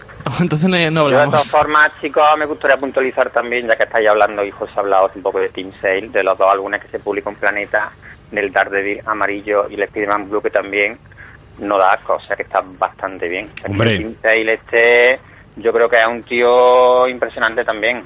La, la trilogía de colores es, es impresionante. Y esperando ahora la cuarta, la del Capitán América. ¿no? Que viene en septiembre. Sí, porque estaban, creo que era Daredevil amarillo, Spider-Man Blue y Hulk, creo recordar. ¿no? Hulk gris, sí. Ya el cuarto cuál era, pero vamos, esto me parece una maravilla. Y, des- y desde luego no hay que olvidar, el- tan- es uno de esos grandes olvidados, pero no debería hacerse, de también del modo dúo creativo, la de Catwoman si vas a Roma. Con un equipo, sí. ya os digo, sobre todo con el color, posiblemente Team Sale donde mejor brilla gracias a un color que, que es genial.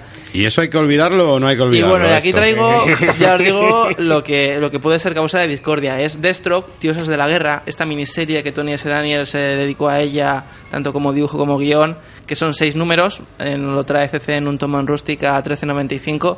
Sí que es cierto que primeras, cuando te encuentras con el tomo, te pone las aventuras en solitario del personaje de la serie de televisión Arrow.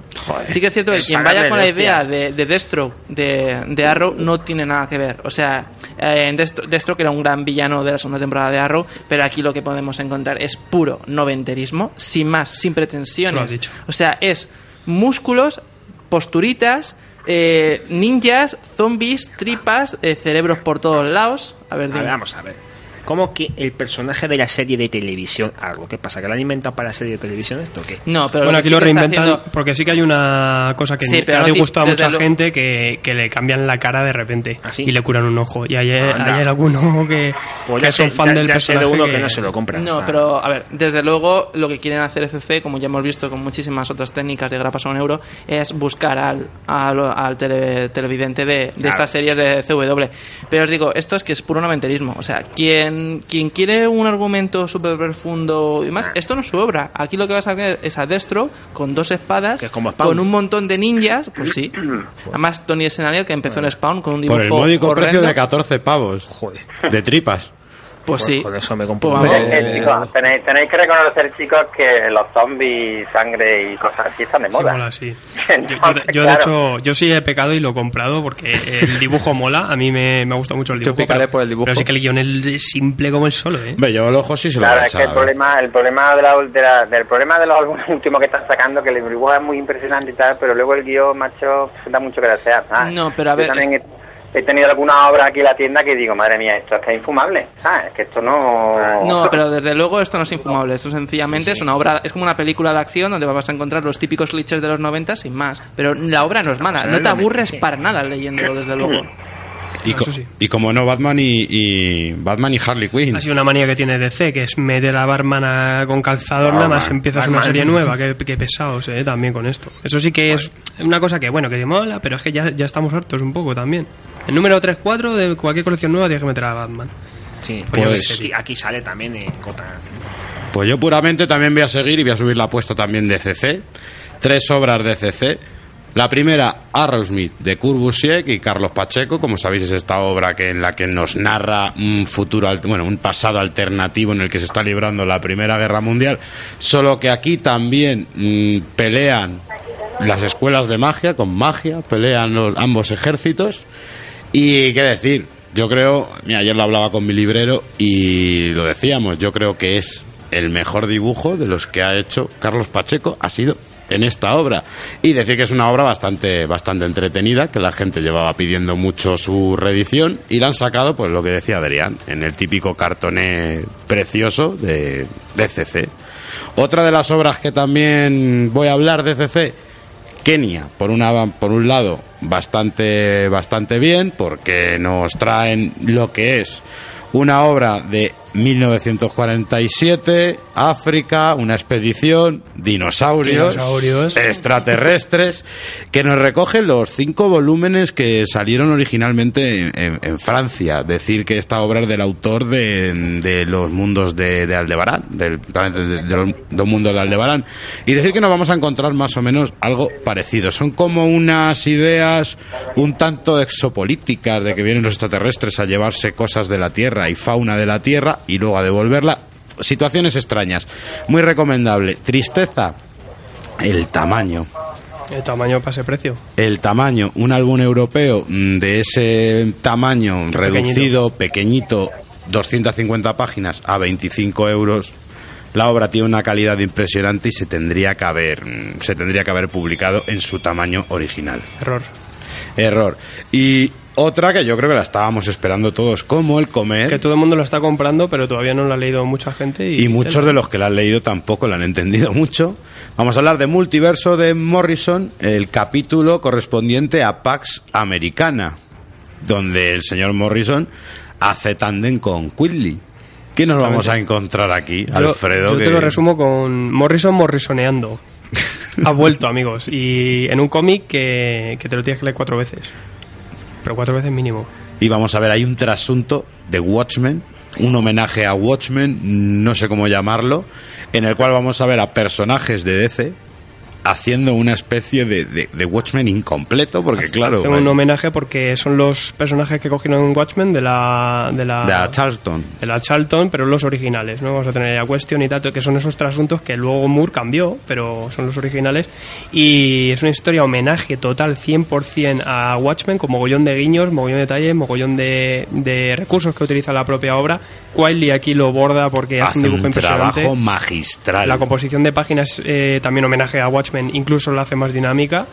Pero como cómic, eh, esto si no has visto Watchmen, ni lo cojas. Y si se lo recomiendas a alguien, no, no lo recomiendes, al menos que sea muy fan de Watchmen. Porque O como la historia no sabes en verdad qué, qué te ha querido contar. Te mete un par de historias, un par de arcos ahí, mucho recurso estilístico, metacómic, pero en verdad eh, te tienes que sacar tú las propias conclusiones una vez leído dos o tres veces. Exacto. Es, es Sí, bestia, ¿eh? La segunda él, página ¿eh? es gore. Por- porque el tema multiverso, que te lo da otra vez es para empaparte un poco y enterarte un poco, porque la verdad es un poco complicado. Pero bueno. Nos hemos llevado una decepción, ¿eh? Porque creíamos que nos iba a, contar algo más, creíamos que incluso nos iba a contar algo de crisis final, iba a hacer hincapié en algo y no está haciendo hincapié en nada realmente. Ujú. Pero la Sí, verdad... pero ya os lo comento aquí, es número uno en venta, en multiverso. Sí, sí, no, y en los Eisner se va a llevar todo, ¿eh? Es, es el de los mejores cómics del año según la crítica. Claro, según la crítica sí, porque como es un metacómic perfecto, pues sí, pero yo ya te digo que como cómic en sí, la historia, ahí ya no tanto, amigos. Chan, chan. Bajo un poco. Bueno, yo traigo tres cositas, a ver si las puedo hacer un poquito rápido. Eh, como siempre, la, la autoridad en Star Wars, Star Wars, eh, Leia, he dejado de comprarla, ¿vale? Sí, porque mucha gente pregunta. Yo veo que va un poco fuera de la línea, que es una historia antes de lo que estaba ocurriendo en la serie normal y, y no sé, no, no me ha llamado mucho la historia de Leia yéndose por ahí de, de fiesta. Y en cambio, Star Wars, eh, pues muy bien, una historia, la cabecera, eh, en la que Casada yo creo que ya está más cómodo, aquí mejora mucho el, el cómic. A mí me ha encantado porque ya va a aparecer aquí un par de mercenarios, algunos muy queridos y, un cómic pues la verdad es que muy, muy divertido. Y en Darth Vader, pues Darth Vader eh, también muy bien. Pero aquí, bueno, ya te cambian y, y aquí sí que, por ejemplo, Gillen y La Roca se arriesgan un poquito más a, a meter elementos nuevos te introducen también muchos robots de, de, las, de las películas más modernas. Y aquí sí que te va a meter una nueva pseudo discípula de Darth Vader, no, te, no digo más. Y bueno, yo creo que traigo dos tomos interesantes de Planeta que traía este mes, que, que habría que echar un ojo. Primero agradecer a, a Ryan Agente de Hydra, de, Arte 9 en Doctor Esquerdo, que, que me ha prestado estos tomos para que los pueda traer, ¿no? Eso sí, me los he tenido que leer en una noche. El primero es Secreto, de Jonathan Hickman y, y Bodenheim, eh, va a ser una historia de, de intriga y suspense. Y cuando digo intriga y suspense es intriga y suspense y nada más. es locura Hitman, te va poniendo cosas poco a poco de una especie de, de red de, de, de gente que se dedica a la seguridad, la CIA y tal. Y verás que, a- que esta gente oculta un, un secreto importante que si se llega a descubrir o, o a ver qué pasa con esto, puede acabar cargándose una nación. Un cómic un poco no sé, no, no es, es, es entretenido, el, el- yo qué sé, pero tampoco me ha llamado mucho. Hitman hi- Hickmaneando, si puede decirse así. Y luego el, el- el color es un poco extraño porque sí utiliza monocromos. Eh, toda la página mejor es en gris y luego un par de viñetas en rojo y, y todas las viñetas tienen las mismas tonalidades. Un experimento un poco raro que yo creo que no, no entiendo muy bien que si funciona o para qué vale, pero bueno, un, po- un poco en plan experimento y yo qué sé. Recomendación, pues no mucha. Y aparte que tiene un precio yo creo que elevado, porque eh, 19 euros es un poquito caro, pero bueno, entretenidas un poco. Y, y para mí la que sí que tiene el sello de calidad Hydra, ¿vale? Que es eh, por 17 euros, equipo rojo de Gardenis y Craig Cermak, que, que es una obra originalmente escrita pa- para Dynamite que me llevó una sorpresa terrible porque la abres y sí que ves un montón de, de policías hablando y de hecho es que de eso va la obra, ¿no? Eh, cuatro policías que de narcotráfico que son una unidad especial deciden deciden cargarse a un, a un líder de una banda que lleva muchos años persiguiendo, persiguiéndole y no consiguen que, que pague por, su, por sus historias, ¿no? Entonces deciden matarlo. ¿Qué pasa? Que descubren que son tan buenos que, que, les sale bien la jugada y que no pasa autom- eh, absolutamente nada. Y no solo con eso, sino que al desha- deshacerse de este monstruo, por así decirlo, eh, arreglan ciertas cosas y a todo el mundo le va mejor. Entonces, obviamente verán que, con uno no va a bastar y que, y que se atreven a ir a por todas y a ir a por más gente que se puedan cepillar. Es como si el Punisher, es como el Punisher de la vida real, según dice Gardenis unos policías que deciden empezar a cargarse a auténticos eh, terroristas de callejeros. Sí, la verdad es que sí. Y vamos a tener un- una, una. Bueno, uno de los elementos que lo vemos al principio es que eh, juega un poco el elemento que, que vemos, por ejemplo, en True Detective. Eh, ya vamos a ver cómo les han, les han cazado. Ya, ya sabemos que, que les han pillado a estos policías lo que estaban haciendo y cómo en un, en un interrogatorio conti- continuo pues van a ir contando eh, lo que ha ido pasando y cómo empezaron a, a lucubrar este plan para irse cepillando a auténticos personajes. Y, ya te digo, es una serie que no tiene casi nada de acción, es mogollón de diálogo, muy policíaco, pero que lo hace súper entretenido. Un, tienen unos diálogos tan inteligentes que la verdad es que es muy, muy entretenida y muy buena. Aparte que ya te digo, un cómic de los de antes, porque con todo ese diálogo y tal es una cosa que disfrutas. Yo a lo mejor lo que tardaba en leerme Secreto me leía dos capítulos de Equipo Rojo y la verdad es que para mí es una de las recomendaciones del mes porque es muy buena.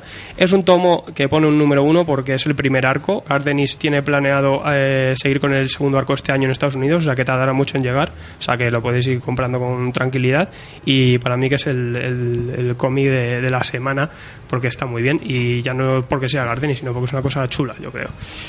Y repasamos ya para cerrar un poco el checklist de las cosas que nos han podido quedar por ahí, porque John Constantine, Hellblazer, tenemos el tomo de Brian Asarello, súper grande, yo creo que es uno de los ladrillos, de, junto al del hombre hormiga que teníamos hace poco, porque vale 45 euros, pero yo creo que es una etapa bastante interesante, ¿no? Bueno, es una etapa muy interesante, pero créeme que no a todo el mundo le gusta y tuvo bastante crítica cuando, cuando Brian Asarello empezó a tocar el personaje Constantín y le cambió tanto a lo que teníamos conocido. A mí me encanta, porque me gusta mucho también Asarello y el toque que le da, pero no a todo el mundo le, le gustó.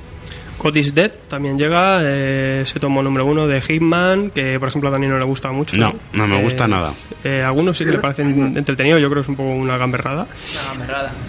Y, y luego otra cosa que también pasa, por ejemplo, como decías tú con, con tu cómic de dinosaurios, en Santuario Redux. Que se- Santuario le pasa lo mismo. se, se reeditan dos tomos y también a un formato muy muy reducido, pero es que encima un precio súper elevado porque vale 45 euros. Ah, es una obra bastante chula mm, de, de un europeo.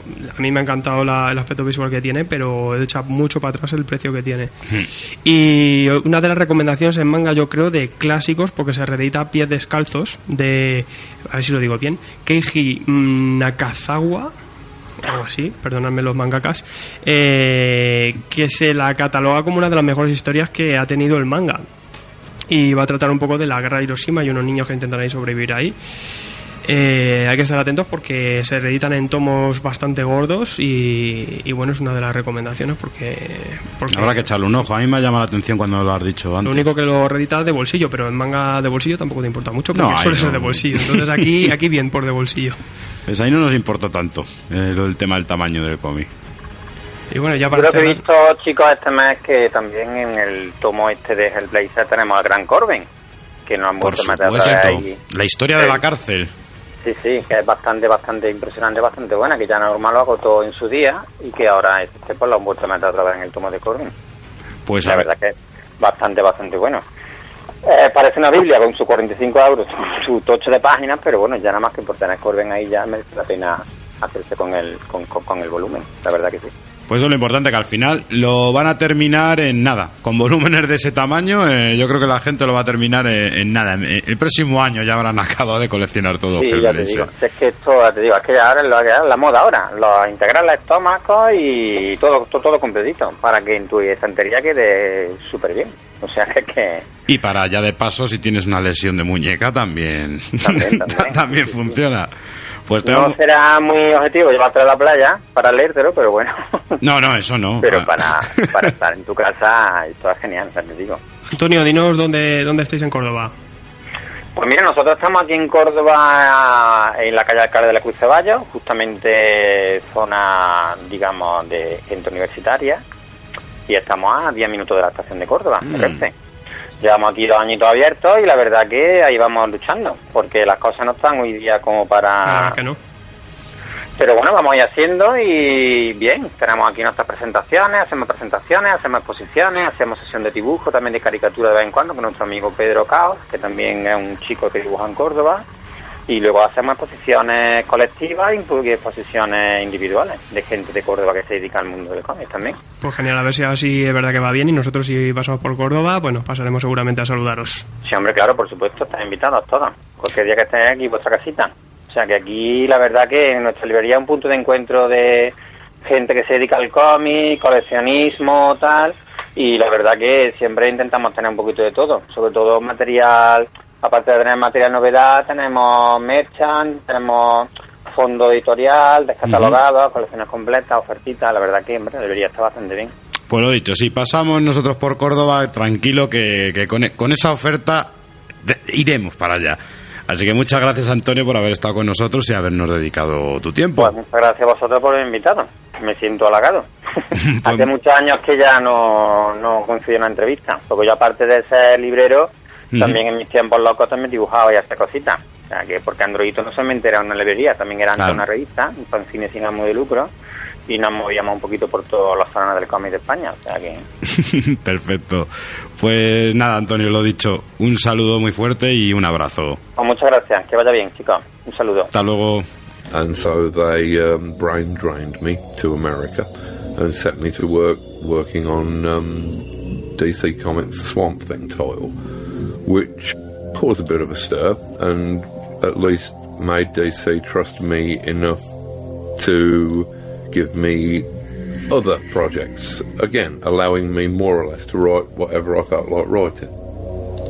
This led to Watchmen in the middle 80s, and uh, that was one of the books that was responsible for the ridiculous blizzard of publicity that um, comic books or graphic novels, as somebody in a marketing department had decided by then that they should be called, became popular. She sorts out her hair in the washroom at Preston Services.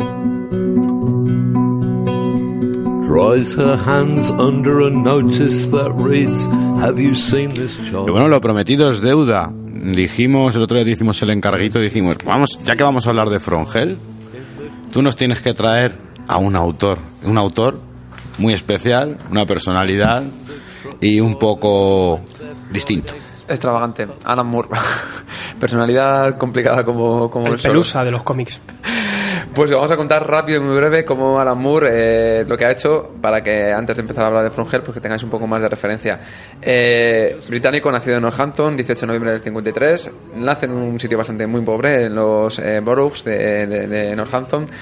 Y bueno, la verdad es que a los 5 años empezó a leer muy ávido, algo muy extraño en esa zona, porque la cantidad de analfabetismo en esa zona era bastante elevada.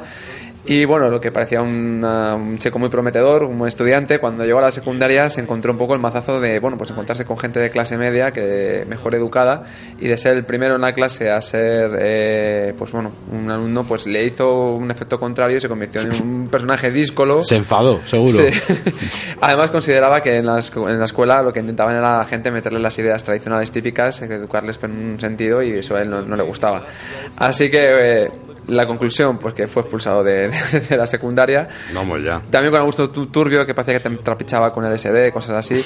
Y como él bien afirma, dice que le dijeron que no era buena influencia para sus compañeros y la verdad que confirma, está de acuerdo con, con esa, con esa afirmación. El mismo, Y hasta ahí nunca volvió a estar de acuerdo con nada más. Efectivamente. Así que bueno, él vive en pleno 70, en la juventud de los pleno 70, con todas estas corrientes que surgían, el punk, eh, el rock, todas estas cosas que bueno, Vamos, siempre a tope iba. a tope. Y de hecho, bueno, esto se le ve no solo en su carrera, sino que también en los 80, cuando estaba todo el tema de la Guerra Fría y todas estas cosas, pues también se ve en sus Mm. obras que todo lo que pasa a su alrededor, pues él, él lo utiliza. Así que bueno, vamos a comentaros un poco las etapas que hay, que como buen autor británico, a todos les pasa igual, tienen dos, dos épocas, la que hacen en, en su Reino Unido y luego la que cuando traspasan el charco y van a, a América. Comienza, bueno, haciendo primero dibujos y, guiones para pequeñas revistas de músicas y, bueno, haciendo algunas viñetas. Eh, curiosamente lo firmaba con un seudónimo, Weill, que es un juego de palabras de un compositor antiguo llamado Weill, porque es que él, para no para seguir usando la ayuda de desempleo, no tenía que estar trabajando, entonces no podía utilizar su verdadero nombre. Luego, poco a poco, eh, entró hizo una tira en, una- en un periódico en, titulado Maxwell el gato mágico, que también dibujaba. Ahí también usaba el, no, un seudónimo. Este seudónimo era un poco más macabro porque era Gilles de Rey, que es otro juego de palabra con Gilles de Rice, que seguro que tú, como conocedor de buenos asesinos, sabrás quién es este tipo. Mm, ¿qué, ¿Cuál era el mote? Eh, no sé si es el mote, es Gilles de Rice, que, que es el primer asesino en serie de la Edad Media. En la Mm. Guerra de los 100 años se dedicaba a asesinar a niños. Una historia un poco, un poco turbia. Pero bueno, el caso es que aquí ya él ya empezó a cobrar su dinerillo, ya pudo hacerse legal, digamos. Y pues entonces eh, em- estaba muy contento con esta tira. Solo que eh, dejó de hacerla porque en el periódico hicieron una editorial muy crítica hacia los homosexuales y él dijo que pues, él no, con ese tipo de mentalidad no, no, no estaba de acuerdo y dejó el periódico. Así que ya decide bueno, dejar de dibujar, ser guionista a tiempo completo, que también es bastante habitual en los guionistas, empezar a dibujar y luego dejarlo y dedicarse al, al guion. Y aquí contactó con un amigo muy, muy buen amigo suyo, pues de aquí han estado unidos hasta, hasta, hasta la actualidad, que es Steve Moore, que fue quien le dio una posibilidad de entrar a trabajar en la revista 2000 AD. Eh, hizo un guion para el juez Dredd como una especie de prueba y Alan Grant que era el editor dijo este tipo es un escritor jodidamente bueno tal cual y de hecho siempre, el guion siempre dices tacos y le echas la culpa a los demás. Ah, claro, porque yo no digo tacos, lo dicen Lo he los dicho demás. yo, claro. El caso es que era un guion tan largo que dijo que se lo acortase y que se lo publicaría. El caso es que empezó a hacer trabajos para la revista de bastantes hasta que consiguió trabajar para Marvel UK para un icono que es el Capitán Britannia. Esa etapa además la podéis eh, ver aquí en, los primeros tomos de Panini que hicieron de Best of Marvel, ahí está publicado junto a Alan Davis. Una maravilla, ¿eh? Una maravilla olvidada. Y ahí la verdad es que cuando empezaba con todo el tema del multiverso, de los viajes, del, del cuerpo del Capitán Britannia por todo el multiverso. El caso es que entre el 82 y el 84 trabajó para Marvel y al mismo tiempo compaginó pues con la revista de 2000 y con otra editorial más que era ni más ni menos que Rainbow, donde haría dos obras que son quizá de las más famosas que, que tiene él. La primera de ellas era V de Vendetta, famosa, la escribimos ese famoso anarquista con la máscara de, de Wifax que se enfrenta a un gobierno fascista en un Reino Unido no muy futuro, controlado que controla a la población.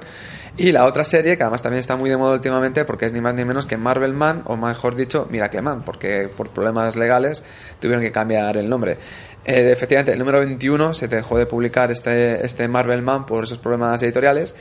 Pero bueno, ya prácticamente eh, eh, Moore estaba con un pie y medio en lo que era en, al otro lado del charco en, en Estados Unidos. Fichó por DC al tiempo que trabajaba para, el, para Reino Unido, también empezó a trabajar para DC.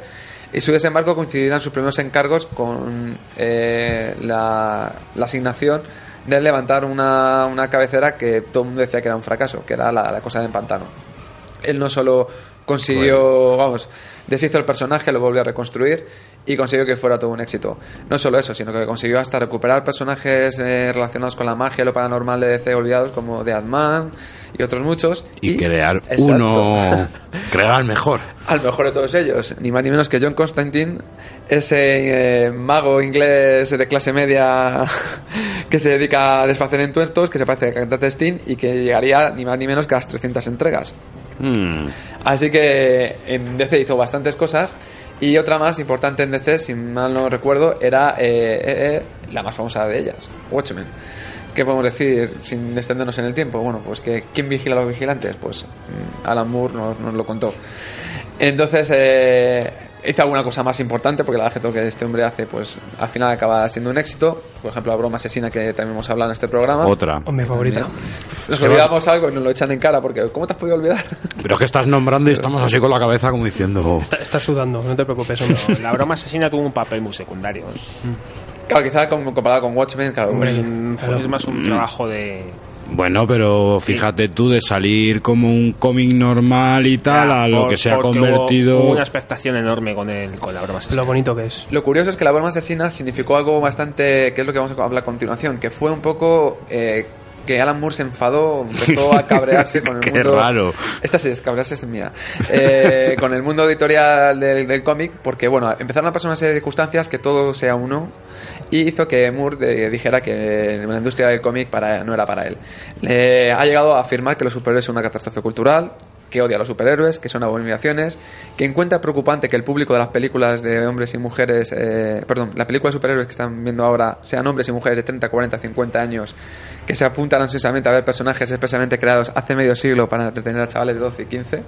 Esta es una de sus, de sus perlas, pero ¿por qué tiene este cabreo? Bueno, pues este cabreo lo empezó por una tontería, una tienda, la cerraron porque decían que vendían contenido obsceno. Claro, pues en todos los medios de cómic intentaron pues que esto se es- es- es- este error, es- esta, esta, esta injusticia, pues se, se, se, se corrigiera. Pero al mismo tiempo que se corregía, coincidía que DC tenía planteado una serie de cambio con el tema de las edades, de, de los temas de contenidos. Y a este, este, este cambio no le parecían muy bien ni a Moore, ni a Frank Miller, ni a Mark Wallman, ni a Howard Chaykin, que estaban ellos, estos cuatro trabajando en DC. El caso es que eh, este cambio de actitud provocó, por ejemplo, la salida, el despido de Mark Wallman. Le despidieron de DC y esto a Moore le sentó fatal porque fue la caza de Turco y de Wallman y él no entendía cómo que por este tipo de circunstancias echasen a, a una de sus personas que en ese momento había hecho quizá mejor trabajo en, en DC, que era una de sus joyas. Además, también estaba cabreado porque con Watchmen eh, tuvieron problemas con, con los derechos de cómic. Eh, DC tenía que, en el momento que no reeditase anualmente el cómic, los derechos pasarían a los autores y obviamente eso no ha ocurrido nunca. Es que como ha no vas a estado- estar cabreado, te cierran la tienda de cómics, tu tienda favorita. Echan a tu colega que te entretienes ahí en el trabajo. Vas y encima no pillas un duro te están robando, pero es que, es normal. Te echan del instituto, es que ha tenido muy chungo, normal ver, que sea así. Es verdad que, que se enfade. De hecho, la gente eh, se estima por ahí que él, eh, tanto Dave Gibbons, que es el, autor, el coautor de, de, de Watchmen, y, y Moore, no han recibido nada más que el 2% de todos los beneficios que Watchmen ha generado a lo largo de todo este tiempo. Ojo, pero también te voy a decir una cosa y, solo, y lo decía yo a este señor.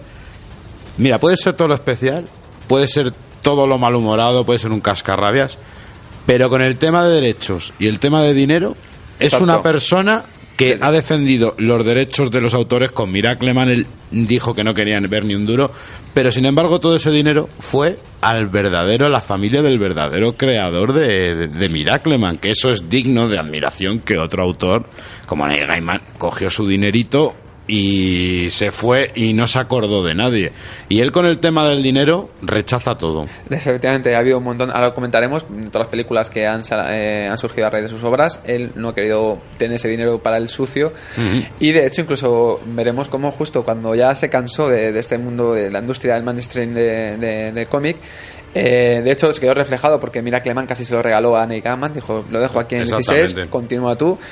Eh, se- viene lo que es la época independiente, abandona DC y crea, por ejemplo, junto con su esposa Phillips, y bueno, esta es un poco sórdido, el amante de ambos, Sí. con la cual finalmente se quedaría su mujer, Débora Delano, formarían un sello llamado Mad Love, y este Mad Love hicieron un- un cómic llamado Arg, que iba un poco en contra de la cláusula 28 que el gobierno de Margaret Thatcher intentaba meter, que eran como recortar derechos o intentar eh, mm, hacer que el colectivo de gays y lesbianas no, no prosperara.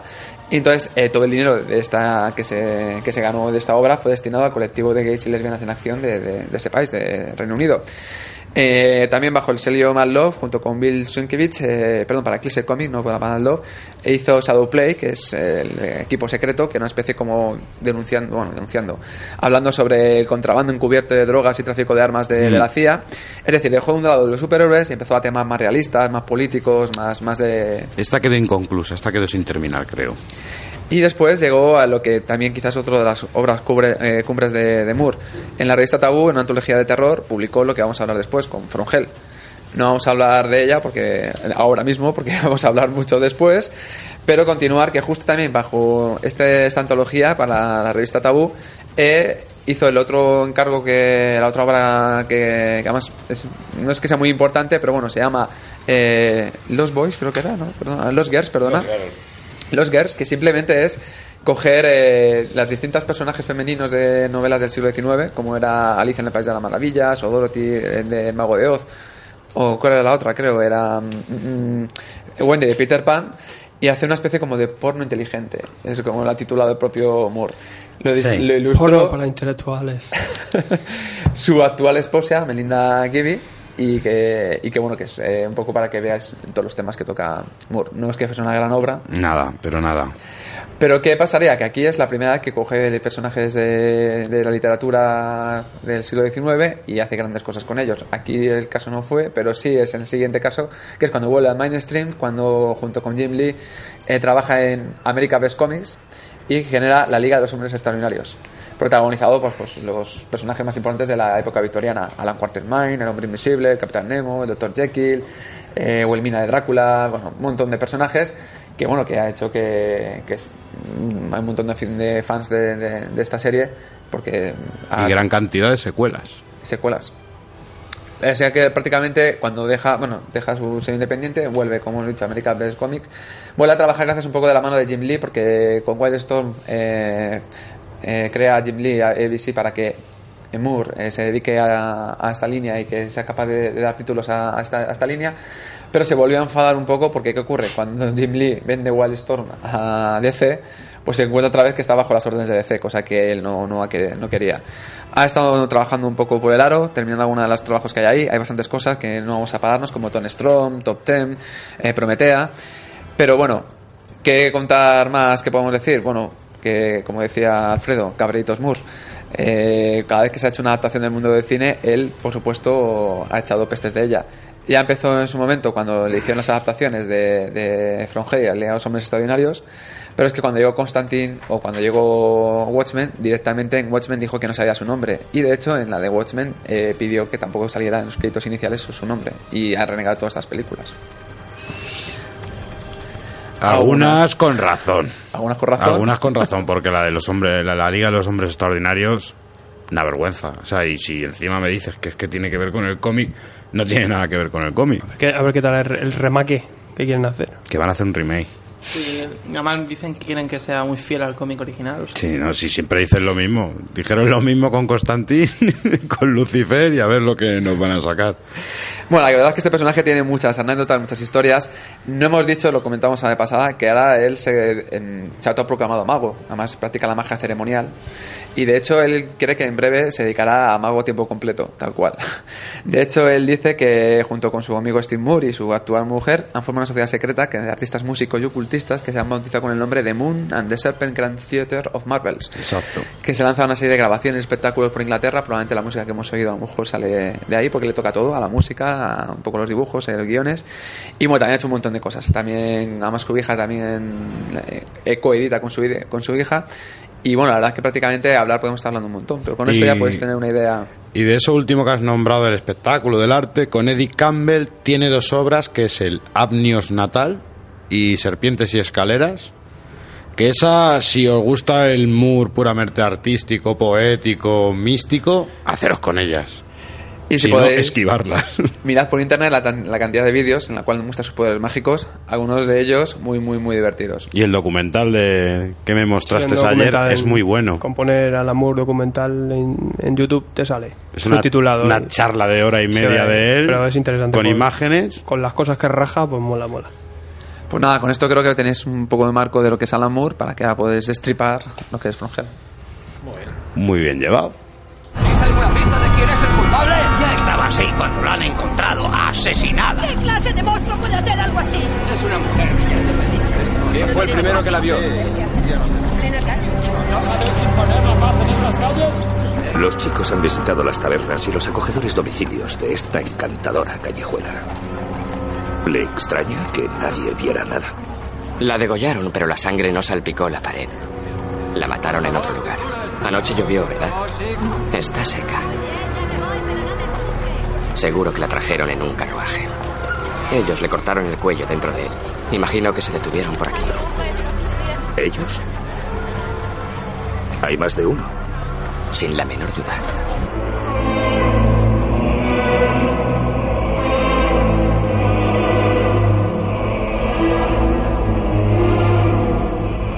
Y ya nos lo ha presentado Eduardo, nos ha dicho que íbamos a destripar una obra, From Hell. Una obra que a priori es bastante difícil de leer, quizá no por su comprensión, sino por el espesor de la obra en sí. Tú lo has dicho, espesor. No estamos ante un cómic propiamente dicho, estamos ante lo que... Esto es lo que yo llamaría novela gráfica, porque va más orientado para alguien que está acostumbrado a leer novelas que a leer cómic.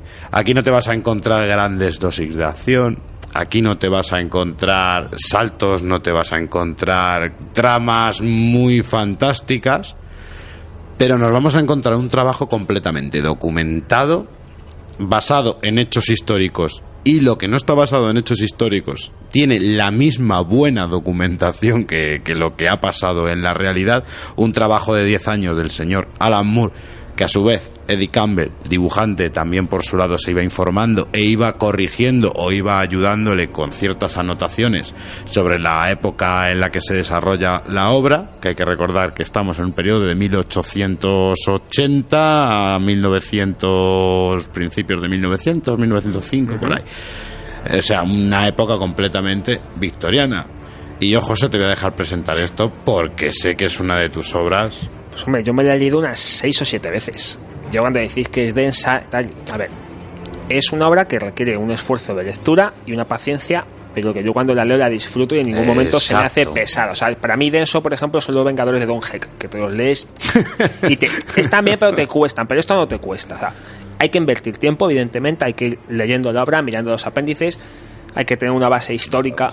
Los hay, que, hay que tener una base histórica porque realmente te cuenta, es una obra que tiene un, un- está enmarcada un- en un periodo concreto y sobre todo porque, bueno, ahora, ahora explicaremos un poco de qué va esto, ¿no? Vamos a ver. From Hell es una historia que Alan Moore nos va a contar una versión de, Jack- de los asesinatos de Whitechapel y toma como base la teoría de Stephen Knight de Jack the Ripper de Final Solution. En esta teoría, eh, Stephen Knight lo que nos cuenta es que el asesino de, de las prostitutas de Whitechapel eh, está, digamos, vinculado con los, con los con la corona británica, ¿no? Es decir, más esto vamos a verlo aquí. Hay un señor que es el príncipe Edu- Eduardo Alberto, que es duque de Clarence, el cual tiene un amigo que es pintor, Walter Sickert. Este le introduce unos ambientes sórdidos de Londres, digamos, el Londres más bajo que hay, porque Whitechapel es un barrio completamente denigrante en todos los sentidos. Y parece ser que estos, estos dos iban por ahí de juerga, ¿no? Entonces, eh, ¿qué ocurre? Que un día conoce a una chica, se llama Anne Crook, que trabaja en una pastelería Parece ser, todo esto es la teoría de Stephen Knight, ojo, parece ser que se casa con ella en secreto y tiene un hijo. Entonces, pues, esto cuando llega al cono- al conocimiento de, la reina, lo soluciona rápidamente, tapan el escándalo, pero ¿qué ocurre? Que esa pastelería está enfrente de un bar en donde van muchas prostitutas, entonces habría, habría unas cuantas que parece ser que conocían a Crook. Hay unos proxenetas que las han chantajeado, las piden dinero, y entonces ellas para conseguir el dinero, a su vez chantajean a Walter Sickett. Y Walter Sickett recurre a la reina, por medio de la madre de, de su amigo, y la reina lo que dice es que solucionen el tema. Lo que no dice es cómo. Entonces, a ahí. y a partir de ahí entran en juego por los masones y entra en juego lo que podría ser el médico de la reina, que es un señor que se llama Sir William Gould, que es recientemente médico de la reina y que está ascendiendo en los grados de la masonería. Esto es una teoría que está completamente descartada por, por los estudiosos de la época por varios motivos. Primero porque es- cuesta creer que un señor que tiene tanto dinero vaya por esos sitios. Pero lo que también cuesta creer es que una persona mayor, que le ha dado una apoplejía y que tiene una edad, es difícil que haya hecho esto. No es una teoría aceptada, no sabemos quién es Jack el Destripador, pudieron ser, pudo ser uno, pudieron ser varios. Todos los años tenemos un sospechoso Sí, nuevo. sí. El último ha sido Azul Conan Doyle, el que han dicho. o sea, y hay mucha bizarrada. y ahí sí, porque esto es un negocio. Porque lo de Conan Claro, Doyle, esto, es un tela. esto es un negocio. Cada vez que tú saques un libro diciendo este es el asesino, vas a vender. Entonces, Es que son esos, esos asesinos que, que han le- llegado a la leyenda por eso, como Zodia, por ejemplo, porque jamás es- vas a ver quién ha y, sido. ahora- y aquí nos va a explicar un Con poco el- Moore el por qué pasa esto. Con la diferencia de que este es un asesino que da una gran cantidad de dinero a Londres con el turismo y con la ruta de. Whitechapel y no conviene nunca que se sepa quién es, ¿eh?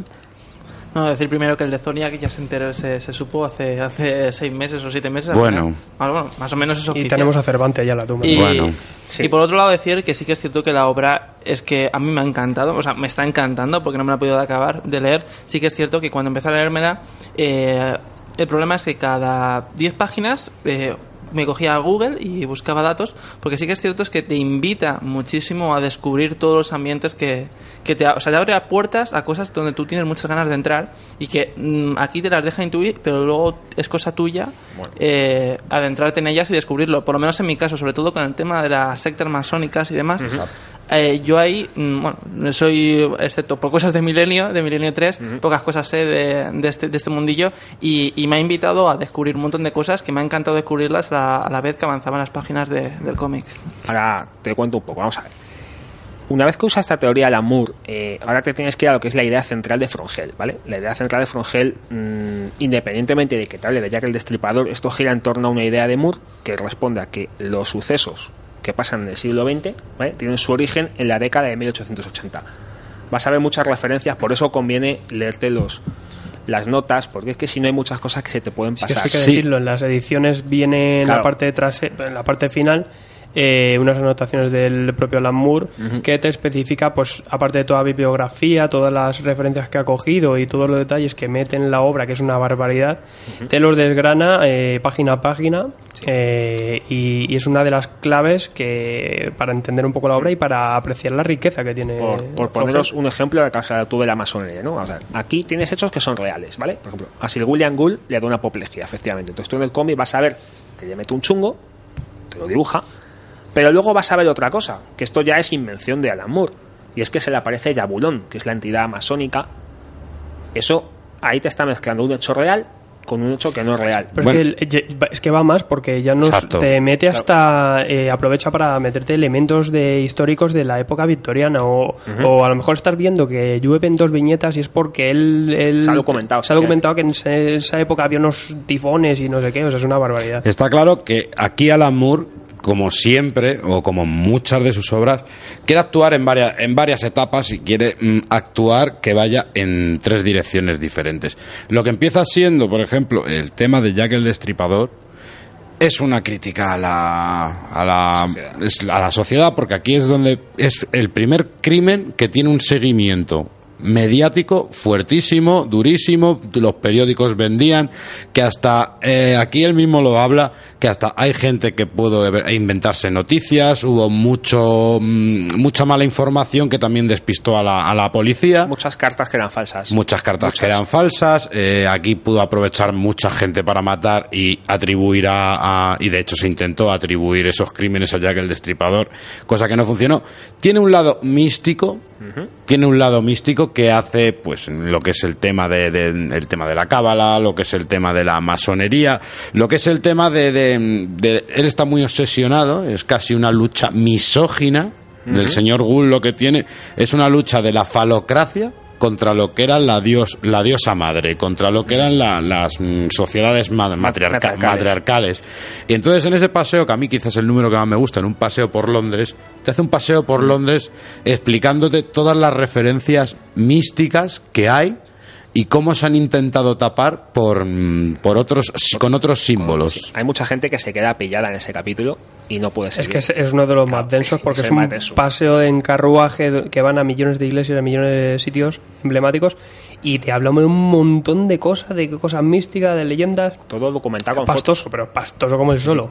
Después ya sí que en el siguiente capítulo ya A mí me encantó, un poco el a mí me encantó. pero Eh, sí. Tiene su miga eso. Bueno, a mí precisamente me pasa como a Dani. A mí es un capítulo que me encantó, sobre todo porque a mí me gusta un montón que los cómics me enseñen datos, que me, me gusta que, me, que incluso hay cosas históricas me, me la enseñan. Y voy a decir una cosa: eh, estos, eh, digamos, objetos que rozaban lo fálico, como decía, Ujú. estas, que se me, no se me ir el nombre, los obeliscos, Ujú. eh, el de Washington de enfrente de la Casa Blanca, ¿no es uno igual que ese? sí claro ¿Y, y hay algún rollo masónico también por ahí? Pues. Luego lo hablamos, pero luego sí. Luego me lo Luego lo hablamos, pero sí lo hay. Luego hablaremos del billete de dólar. y el de Buenos Aires también Me, me pareció de No, verdad, luego este es un cómic que te invita a muchísimas cosas y eso es genial para mí. Y luego es eso, sobre todo también, Jack, mm, yo creo que aquí te dice quién es realmente Jack el Destripador. Y es, sí, no lo voy a decir porque es una conclusión que tiene que sacar el, el lector, pero te dice al final quién es Jack el Destripador y no es ningún personaje, o- o son todos los personajes que salen ahí. es, es una cosa extraña porque os habréis dado cuenta que las visiones que hablabas de, de, de Jabulón, que el juego, el Sí. juego además tiene un juego de palabras. Yahvé, vale, Osiris. Exactamente, es un juego de palabras de, la, de lo que son los tres dioses, además masculinos, que vemos que está obsesionado con ese tema. Y eh, también tiene unas visiones de otros tiempos. Bueno, ahí es que está integrando. A ver, hay una, hay una escena que es muy curiosa porque según se carga una de las prostitutas, mira por una ventana Y hay un tío viendo la y hay tele. un tío viendo la tele y dices, hostias, ¿esto qué pinta aquí? Y luego lo que te explica es que parece ser que en esa calle se cuenta que de vez en cuando han visto el espíritu de Jack el Destripador. Entonces lo que estarías viendo ahí Es una, es una super- retroalimentación. sí, es una especie del tiempo superpuesto. Lo que estás viendo en realidad no, es- no es que sea no es que sea William Gould, estás viendo al otro que está viendo la tele, que el otro en teoría tendría el espíritu viéndola a él. O sea, es que, Sí, claro, sí. es que eso o te, o te lo cuentan por escrito o no te en la vida. Y otra cosa también que se nos ha pasado, lo del tema de, de pensar que lo que pasa en 1880 luego influye. A ver, es que esto es una forma, si tú coges según empieza el libro, el prólogo, te están contando tanto el inspector Aberline como el vidente, que si ahí hubiese habido una revolución, digamos, marxista o anarquista, que eh, hubiera sido otra cosa, ¿no? Es decir, a ver, Fue un cambio, cambio. para el mundo y para, toda la sociedad. fue un cambio por, por muchas cosas, ¿no? Pero es lo que, de alguna manera, es una forma de atizar a la sociedad británica, porque realmente esos cambios que se producen en el siglo XIX tienen su origen en Inglaterra, por el tema de la revolución industrial. Entonces, ¿por qué la Primera Guerra Mundial y la Segunda son lo que son? Porque las armas ya eran otra cosa. Y de alguna manera está responsabilizando de todo eso dentro de su demencia, que tiene este señor que se le va mucho la pinza. De alguna manera está responsabilizando a la sociedad británica de todos los males del siglo XX. Por supuesto. Sí, luego te pinta la concepción de Adolf Hitler también, te la pone ahí como Sí, camuflada. es un, un episodio muy chulo que justo antes, bueno, cuando el Dr. Gould va actúa por primera vez, ¿no? Se coincide con que nace Hitler, Nace ¿no? Hitler, Es el- Hitler nace en el año, eh, bueno, Hitler nace en el año 89, que es justo, está justo, justo paralelo a Jack el Destripador. Y luego lo que has dicho del, del asesino mediático, efectivamente, la prensa amarilla que hay en Londres, en, bueno, en Gran Bretaña, empieza en esto. Y además eh, yo creo que lo refleja muy bien. Y una de las cosas que refleja es eh, lo, lo sucia, lo- la baja moral que tenía desde el primero hasta el último, desde el de clase alta hasta los de clase baja. Y aquí es una pena por la traducción, porque la gente de clase baja, eh, Alan Moore le pidió ayuda a Neil Gaiman. Por el acento.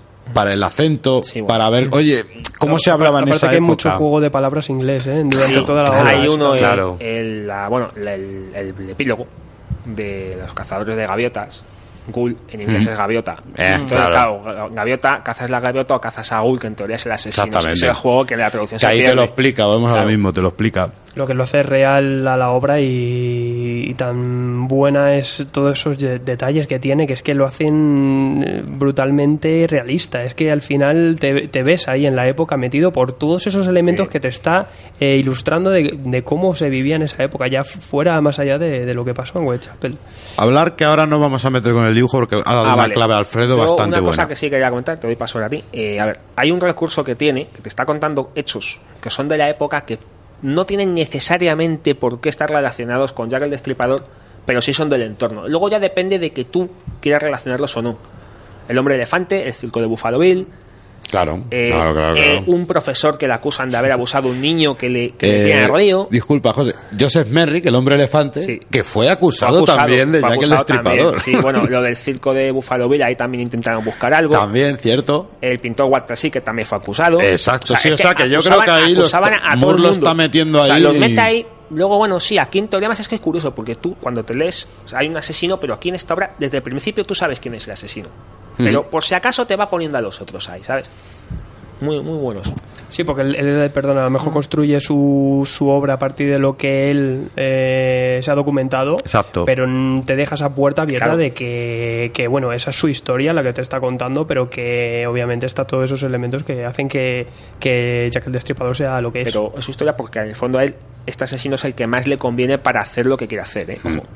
Sí que es cierto que el- el- en, lo- en la forma de hablar y demás, eh, si, si, lo, si lo puedes leer en inglés, genial, pero sí que es cierto que tienes que tener un nivel de inglés brutal. Yo no me he atrevido, yo me suelo leer todos los Déjate, en inglés, eh. pero yo no me he atrevido. Pero sé que, por ejemplo, referencias, cuando las prostitutas, prostitutas hablan, eh, hay veces que dicen eh, Go Wills, que es como decir, eh, eh, sé judío. O sea, vamos, es como no me seas como un judío y aquí sencillamente lo traducen como no me sises. ¿Sabes? Sí que es cierto que hay referencias y pequeños detalles, sobre todo porque el tema de que los judíos en esa época allí se trataban fatal. Por detalles como esos, sí que es cierto que se pierden un poco en las traducciones, pero es inevitable, ¿sabes? Porque no puedes poner "S- no me seas judío, porque la persona que no haya vivido en esa época y no lo sepa no lo va a entender. No, y aquí con el castellano nos ocurre lo, nos ocurre lo mismo. O sea, si te vas a 1900 decíamos cada cosa que, que telita. Hay una cosa muy buena que este, al menos la edición que tiene en planta Agostini, que, que tiene mogollón de, de anotaciones del traductor, que, te, Sí. que esos, esos detallitos sí te los apunta, ¿eh? Esas cosas son maravillosas y se agradecen muchísimo porque volvemos a lo mismo. Es una obra buena, pero el saber que tienes en las manos una cosa documentada, que si tú has estado 10 años trabajando en esto es porque es el trabajo de tu vida y es porque lo estás haciendo con un cariño y una pasión, que es la mejor manera de, de agradecerlos, disfrutarlo, A fíjate. lo mejor también te digo que a veces es una sobrada, ¿eh? No, y el, y el y Moore en sus anotaciones No. te suelta No. unas... No, Moore Yo, siempre... yo lo que digo también que, que Frongel es una, una puesta de genitales en la mesa de mirad todo lo que me he puesto yo con el tema y aquí os lo pongo. No, porque es hacer la obra de su vida, porque él no dejó nunca de trabajar. Él trabajaba en otras cosas, pero se iba documentando en eso. Era- no sé, Sí, yo bueno, a lo mejor es, es que es un tema que, es que Son me diez- apasiona son desde hace años- mucho tiempo. son diez años Diez lo que han años estado y haciendo. más lo que llevará leyendo con Y el bueno, texto. y ahora hablamos del dibujo. Un segundito, y además de otro autor, o sea, de otro autor yo me lo creería, pero Moore que encima eh, hace esto, le gusta, y cuando le gusta a la gente dice, pues ya no lo quiero, ya no me gusta esto, 10 años a la basura. ¿Por qué? Porque él no buscaba la fama realmente con eso, hace estas cosas para sentirse a gusto, o sea, se toca así la barba y ya... Sí, él, él al final le- aquí pone en orden todo lo que se ha leído. Exactamente. Se hace vía millones de libros, es un pirado de este tema y al final aquí lo pone en orden y se monta su propia película. Y es que es eso, en las anotaciones es que al final él, él- él hace eso. Dice, bueno, ahora lo, lo apunto aquí todo lo que he cogido porque y cómo lo he ordenado porque me ha quedado me ha quedado solo. Y venga, que os veo con ganas. Eddie Campbell, el dibujo. A ver, a mí el dibujo no es ninguna maravilla, pero sí me parece el dibujo adecuado para la obra. Porque, o sea, le da, le da, le Completamente da el toque que le tiene que dar. Entonces hay dos cosas del dibujo que yo sí destacaría. Una, eh, todo lo que son los edificios, si coges el Frongel Companion, que es el otro libro que hay, de guiones, vas a ver como todas las localizaciones de Londres están tomadas de fotografías. Entonces, un montón de edificios que lo vas a ver ahí muy bien. Y luego hay un capítulo muy bueno que eh, te, va, te va a comparar cómo es el despertar, por ejemplo, de una de las prostitutas con el de William Gould. Cómo vive una y cómo vive la otra. Entonces tú ves el estilo de dibujo Sí, y, el, cambia, y el ¿eh? estilo de dibujo te cambia tanto. Y De hay, uno a otro y- te y cambia. hay toda una lección también de, de cómo está utilizando este tipo de dibujo porque es Claro. así para la obra. Claro, es así porque para la obra. si quiere podría también utilizar otro tipo de... Estamos hablando de un periodo oscuro, un periodo sucio, un periodo, un barrio completamente marginal. Y es que el dibujo refleja eso. Hay veces que da asquito, da asquito, es emborronado, negro, oscuro. Pero ojo, muchas veces la mancha tiene más detalles, Mm. tiene más detalles que muchos dibujos más trabajados de otros Como autores. si fuera un dibujo con mensaje subliminal dentro del dibujo. Te da así como una cosa. Yo lo siento, pero no me imagino un dibujo, o sea, Frongel con otro dibujo. Yo tampoco. Es que, lo intento y, y se perdería se perdería completamente se perdería completamente el estilo es Bueno, que yo con uno, ¿eh? Miñola. Hostia, sí, sí, sí, sí. Miñola sí, lo sí, Miñola ¿eh? sí podría Pero funcionar. quedaría otro tono. Pero sí, yo Tendría que que meter algún tentáculo por ahí, porque si no, no. o los ahí. No, sí, es que es un, un trazo ese que es como una plumilla así rápida de garabato Sí, y es que le da ese toque no ir oscuro, sucio, del Londres de la época, que es que Y va... luego comentar que las caras de los personajes que te dibuja, sobre todo la reina Victoria, el príncipe, el príncipe este, eh, Están basadas en las están basadas en las fotografías. fotografías. De hecho, eh, yo he puesto en el blog, no sé si lo sacamos ya, la, la- Sí, o para este fin de semana, Sí, el lunes. pues he puesto una foto de Sir William Gould de verdad y le podéis comparar que es que es clavado. Sí, están clavados, sí. Y hay en, hay en partes que está el dibujo más trabajado que en otras. Es que según lo que te esté, según, lo, que, te esté contando. narrando. Por ejemplo, las escenas de violencia, que a todo hay que decirlo, decía Neil Gaiman que, que vomitó según leía las escenas de violencia. A ver, vamos a ver. Mm, Neil, Exagerados. blando, exagerado. Tampoco son ¿Qué me tan bueno, contando? Hay alguna, hay alguna que sí es un poquito. Pero bueno, eh, lo hace muy sucio, lo hace como con mucho movimiento, Sí. como para que te dé la sensación de, de- de nada claro, ¿sabes? No Hombre, sé. da, da, a mí al menos cuando matan la- a la primera prostituta, da bastante penita. A mí sí que... Una, Hombre, a ver, eso sí, un- a ver. un- un- Sí, es que te da una sensación de, de soledad, desamparo, no sé, que Pero por toda la atmósfera de la obra que... Más pena me dio una cosa. Cuando le meten a la otra en el psiquiátrico, porque sí, sí, bueno, porque su pecado es tener un hijo con alguien de la realeza, Luego, si un hijo bastardo. Bueno, no, no voy a spoilear nada porque esto tiene ya muchos años. Que Gould acaba igual. Gould acaba metido en un psiquiátrico, según esta obra. Es que ahí te quitaban de en medio así, ¿eh? Sí, porque te metían en Bethlehem o lo que fuese, no sé si sería Bethlehem exactamente. Bedlam, Bedlam, sí. ¿verdad? O sea, hay una peli preciosa de Boris Karloff, aprovecho para recomendarla. Y, y Gould acaba ahí porque Gould se le va la mano. De hecho, Gould se presenta delante de los masones y les da a entender que ahí el masón es él, que ahí el que ha ascendido es él y que ellos que no tienen ni puta idea de nada. Y ahí le dicen, sí, pues Eh, mira. hecha. Ahí le coge y dice, si el masón eres tú, pues no te preocupes que va lo que te va a pasar. Es que ahí completamente es un enfrentamiento, es muy bueno. Eh, Es ese, es el de decirle a los masones, te estás pasando, ¿qué estás haciendo? Y el otro, "Pues se me ha ido. Eh, te estás pasando y al final tiene unas ínsulas de decir, es que no sabéis vosotros, mm, es que no sabéis lo que hago, es que yo soy Dios, o sea, soy como Dios, estoy por encima de Dios. Ascendido al grado máximo. Yo, por ejemplo, la escena en la que te presentan al Dr. Gould y va ascendiendo todo, toda su vida, se va contando toda su vida en primera persona, con viñetas en primera persona, que luego la última viñeta es justamente cuando, cuando, Cuando se ve la cara. le ve, o sea, se le ve el punto de vista de su víctima, una de sus víctimas anteriores a empezar a asesinar prostitutas. Eh, el, cambia el punto de vista y se le ve, podemos ver la cara por primera vez. A mí, ese capítulo es que visualmente me parece magistral por el sentido de que realmente parece en primera Es persona. el mejor de la obra, yo creo. Yo creo ya para cerrar, en 2001 hicieron una película con Johnny Depp. ¿Cómo Eh, os quedáis con esta obra? No, bueno, sí, de eso no de eso no, se- no- ni la veas. A ver, yo la película voy a decir una cosa. La ves y es una película más de, De- estas de, terminar de comer que te la pones. O te duermes o te la comes, pero, Oh. pero que está entretenida. Lo que pasa que que la llamaran From Hell. Está muy alejada de la obra, mucho.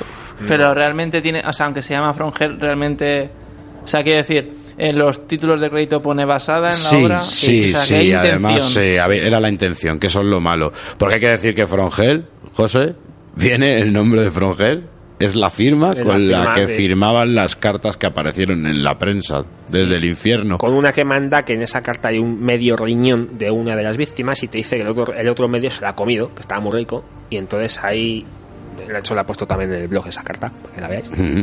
Entonces, esa carta se supone que sí está. eh, se atribuye al verdadero asesino. Y de hecho, hay un documental que también he puesto un enlace que te van a hacer un estudio, un estudio grafológico de otra persona que, por la forma de escribir, casi casi seguro que sería la carta esa sería de él. Pero vete tú a saber, es que no, no puedes, a estas alturas ya no vas a descubrir nada. Pues señores, Frongel completamente recomendado. Yo creo que aquí no ha habido nadie en contra. Y darle una oportunidad y disfrutarla, Y leerla lento y y, paciencia. documentados y paciencia. Que merece la pena. Y ahora vamos a ver qué documentación nos mandan nuestros oyentes. Accediendo a las interceptaciones del SHIELD, el FBI y la CIA. Iniciando reconstrucción virtual de la escena del crimen.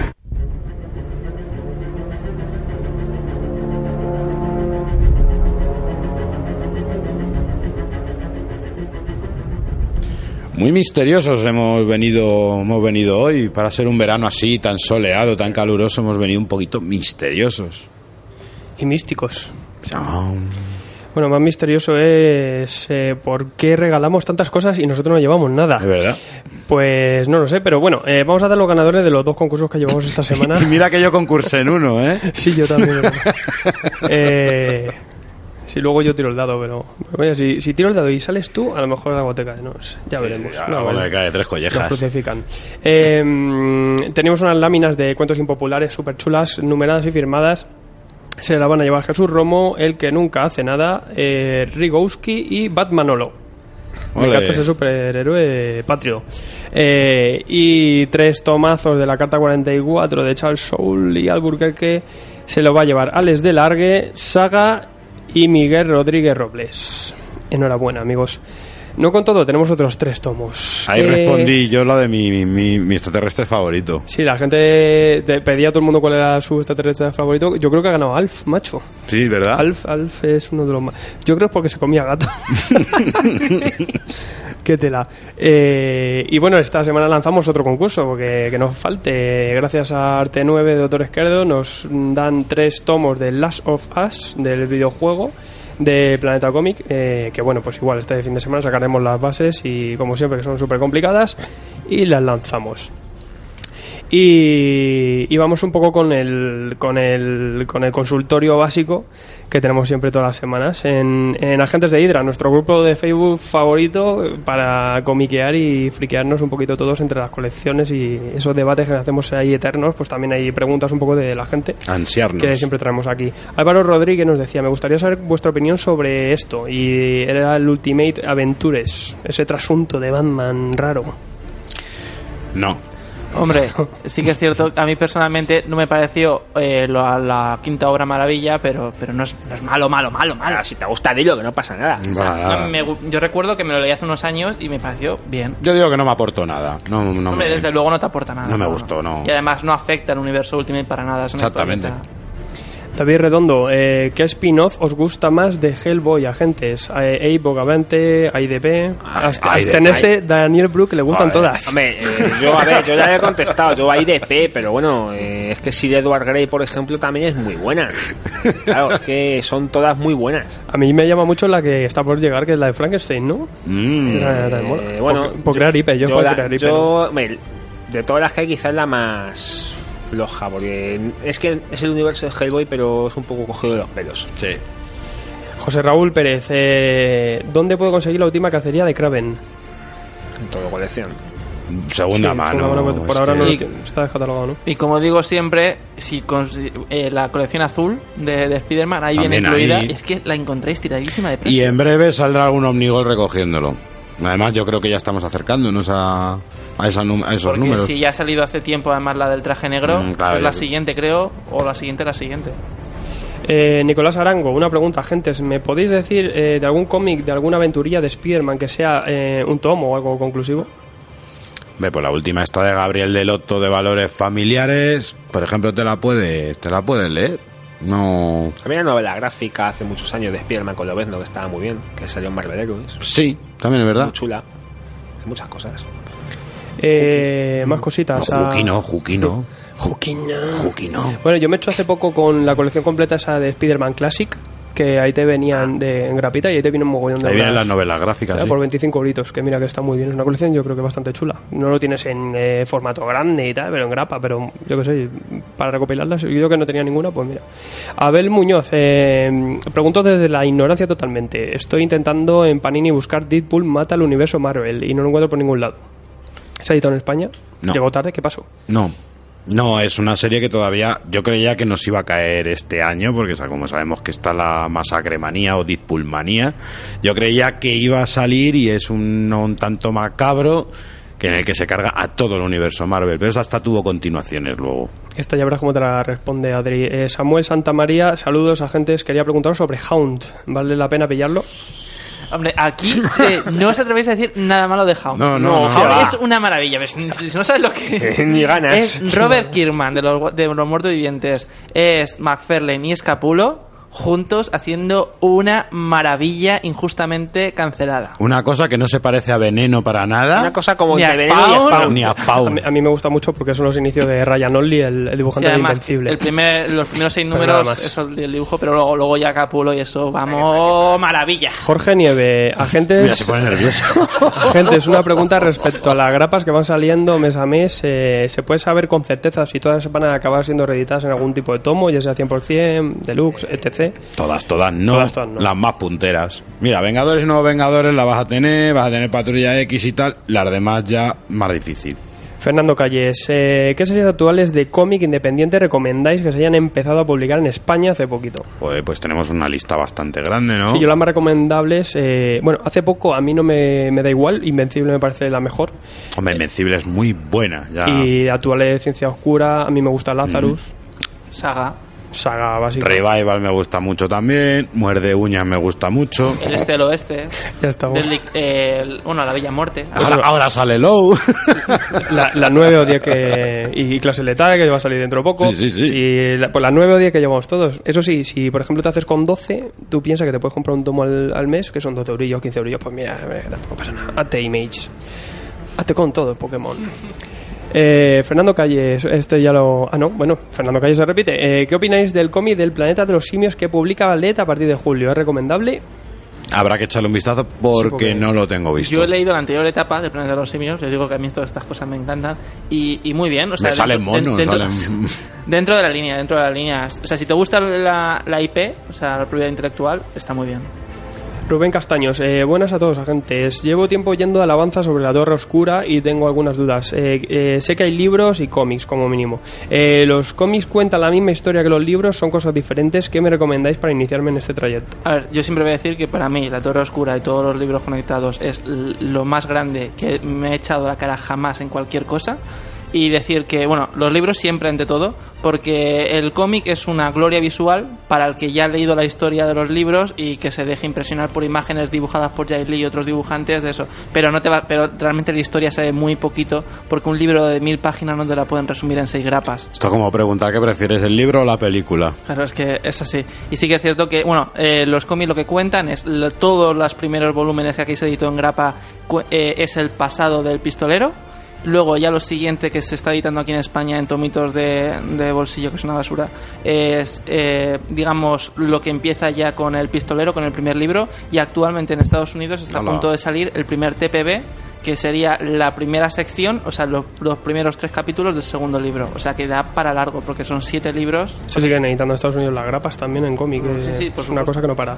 Eh, bueno, también eh, quiero dar un agradecimiento especial a Enrique Martínez Mateo. Nos ha donado esta misma tarde una cantidad de dinerillo en la cuenta de PayPal que se puede donar ahora con iVox. Y pues mira, que nos van a venir de lujo para, para ir manteniendo un poco la web, que, que lo vamos saturando ya el servidor y hay que pagar un poquito de más ahí para que nos entre tantas fotos, tantas historias que estamos poniendo.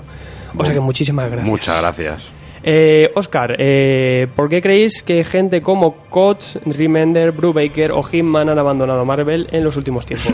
Hemos Nos hemos adelantado Hemos hoy. comentado antes, pues para tener, Exactamente. para tener libertad y para ganar más dinero. Y os voy a decir una cosa, Kirman, toda la pasta que ha hecho con Walking Dead, con la serie, es porque gracias a que los derechos son suyos, todo el dinero de la serie, o gran No, es parte que, de es ese que la historia, que se ahora todos los autores quieren ser Kirman. Y que tiene, ha sacado el- y que, pasta de tiene que tocar las bolas, estar haciendo de 50 números, 60 números y que te lleguen, oye, vamos a hacer pecado original, méteme esto, no sé qué, pues Y, más aún, vete a tomar por... si sacan una película de los Vengadores en- basadas en tus guiones Claro. y no llevas un duro porque no son tuyos. méteme un Nick Furia negro. Es que tiene que ser un poco cachondeo. Pues por eso te vas a Image y metes lo que quieras. Sí, desde luego.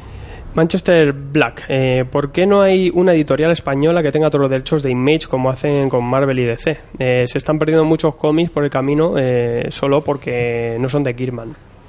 Bueno, eh, esto pues como ya hemos dicho, los en Image y al igual que en algunas otras independientes, los derechos no son de la, de la editorial. La editorial lo que les cobra son los, los gastos de, de- de distribución, de imprenta, de todo el rollo. Y, en y los derechos los tienen los autores, por lo tanto los que negocian los derechos para publicación, tanto nacional como internacional, son los propios autores. Entonces, por ejemplo, tendremos obras de Kirman que se alitan en Aleta y, y- y Planeta, por ejemplo, por, por diferentes eh, acuerdos, o otros autores que directamente solo firman con Aleta. Eh, pero vamos, yo creo que al final la gran cantidad de obras de calidad que hay en Image se está editando en España. Las que estamos teniendo, uy, estamos en una época dorada. Y luego hay mucha obra que nos, que nos llega, no por las editoriales españolas que no estén interesadas, sino porque no hay acuerdo económico. que hay claro, también mucho, De todas maneras, yo mucho digo que la- rapiña que la, también. gente lo pida. Porque parece que no, pero muchas obras que empezaron a editarse hace muchos años en Estados Unidos de Image se están editando ahora porque la gente lo ha empezado a pedir. O sea que de verdad no tengáis miedo en contactar con las editoriales por Twitter Sí, y pedirlo. Fijaos que, este, que a lo mejor Planeta va a volver a editar Spawn. Yo creo que de la gente que les ha dado la brasa durante años. Y Aleta Savage Dragon, por ahí también Sí, están hombre. diciendo. Mi- Mi- Eh, mis pues amenazas a de poner una bomba no tienen nada que ver con lo de Spawn. ¿eh? Hablar por Bedlam, por Bedlam, hombre, oyentes. Juan José García, eh, ¿sabéis alguna tienda o alguien que pueda vender los cómics de Flash de Geoff Jones? Hombre, así de memoria, no. Están descatalogados. El tomo de, de Super Tocho, El Super por- Tocho por, lo- ejemplo, está en el Generación X de Gran Vía. Pues ala, queda uno, a correr. Queda uno, queda uno. A ver quién es más rápido.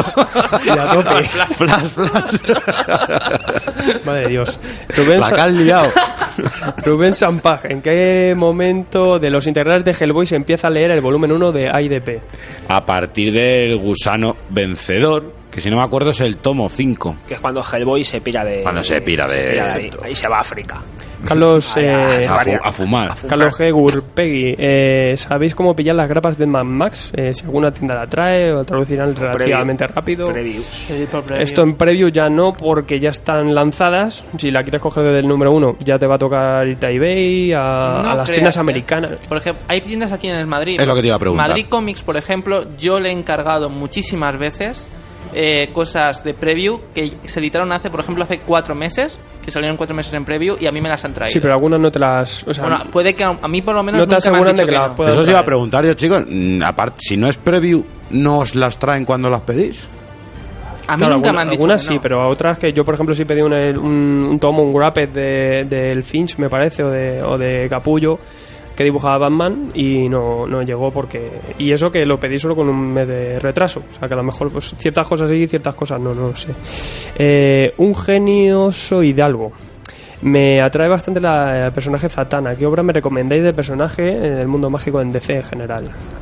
La de Zatanna, por ejemplo, traje yo unos meses que se Sí, acaba de hacer, eh, Zatanna y Canario Negro es una obra de divertida y maja, bastante de divertida, Joe muy Quinones entretenida. y, y Bruce Timm. Mm. Súper chula, de verdad, muy chula. Y luego Zatanna, además, en Los Siete Soldados de la Victoria. Tiene tuvo- también su especial. Sí, su especial. eso Bueno, hay que- eso hay que de- leérselo, Sí, ¿eh? sí, pero está muy bien. la- sí, sí, está chulo, está chulo. A la gente le gusta, a mí no. Fíjate que Grant Morrison a mí no me gusta, pero... Yo lo tuve y lo vendí. Bueno, y en la Liga de la Justicia Oscura actualmente Está está, está, metida con un papel bastante protagonista. Juan Carlos 73, hola, estoy pensando en comprar eh, Samurai, el corazón del profeta. Vale la pena, lo digo porque son 39 euros y solo 200 páginas. Hombre, va- vale la pena, vale la pena, siempre que te guste lo que te vas a encontrar. Género de samurái, pero dibujado estilo europeo, pero está genial. Sí, lo, Como tú yo lo- es un no- precio un poco elevado. Lo que- hemos leído y mola, lo que pasa que esos precios... Aprovecho un que- mes flojo, a lo mejor que no compré muchas cosas, y, pero sí que si te gusta y tal, echar un ojillo porque, porque vete a la tienda, echar un ojo y joder, es una cosa que mola. Pablo Jiménez, para cerrar, eh, ¿qué cómics de las grandes eh, autores de Batman me recomendáis? Eh, dice que Killing Joke ya- ya no cuenta que ya lo tendrá. Pues Arcan Asylum tiene que estar ahí, por ejemplo. Clásico, así. clásico. El regreso de Caballero Oscuro, año 1. Año 1, De cu- de el largo Halloween, Dark Victory... Vete apuntando. muerte en la eh. familia. Sí, es que hay muchos. ¿Quieres Hasta, más? hasta el amor loco. Los de Venga, amor loco, cógetelo también. A lo loco. La trilogía del demonio. Sí, sí, sí. Es que- No, pero eso no está editado en ¿Te gusta. Sarelo? Pues el de Sarelo también. Y bueno, muchos agentes, muchos agentes eh, echáis en falta una cosa que estoy haciendo todas las semanas, que es una pregunta. Y en base a que ya es una cosa fija, yo creo que lo vamos a ya a microseccionar, por así Ahí, ahí. decirlo. Entonces tenemos una nueva sección para el programa que haremos todas las semanas gracias a agentes de Hydra, ese grupo de Facebook, en el que preguntaremos eh, ciertas preguntas y que podéis votar ahí y a ver qué es lo más popular o qué tal. La nueva sección se llama Habla, Pueblo, Habla. Habla, pueblo, habla, tuyo es el mañana. Habla y no permitas que roben tu palabra. Habla, pueblo, habla. Qué asco de música. Qué horror. Maravillosa que me está contando. ¿Qué dices? Esta, esta canción se hizo para las primeras elecciones. Exactamente. Exactamente como estamos haciendo en Tomos y Grapas, que es votar, pues yo creo que se va a quedar para, con nosotros en el corazón ahí cerradito. Habla, friki, habla. ¿Qué, promo- qué hemos preguntado esta semana? Pues eh, como ya, ya lo hizo algún, algún oyente la semana pasada, y yo quería saber cuáles de vuestros dibujantes, de los dibujantes que hay ah, trabajando, Ya trabajando ya empezó el actualmente, trabajando actualmente, eh, son vuestros favoritos, cuáles creéis que son los mejores. Eh, yo también no lo especifiqué mucho, pero sí que entendía un poco dibujantes en cuanto a interioristas, ¿vale? No portadistas ni, ni ilustradores. Un poquito cuáles son los mejores dibujantes en series actuales. Si queréis algo un poco top 10 o por ahí. Top 10, sí. Vamos a ver que contemos un poquito. Vale. Eh, con 11 votos hay un poco de empate, ¿vale? Que tenemos a Mateo Escalera, Iván Reis, Frank, Frank Whitley. Y tenemos también a Sim Murphy por ahí que se, se nos puede también. porque es uno de mis favoritos y está duplicado, pero hay, hay unos 11 votos. También bueno, decir que han, han votado 350 personas, no te digo más.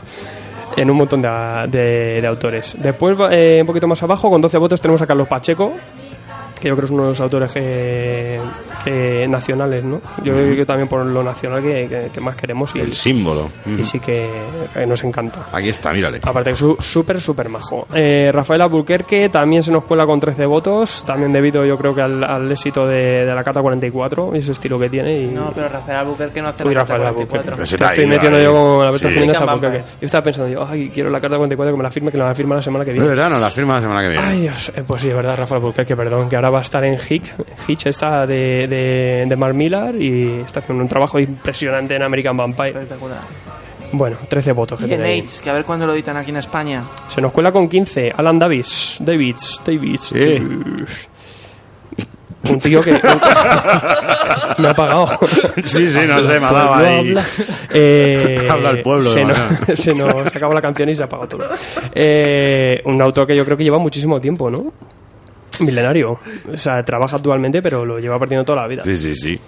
Eh, otro incombustible, aunque va como las locomotoras, que es J.H. Williams, 17 votos. Como las locomotoras viejas. Nos están cantando en Sandman, pero lo queremos ya. Ya ni en grapa, lo queremos en tomo ya. Déjate ya de rayas.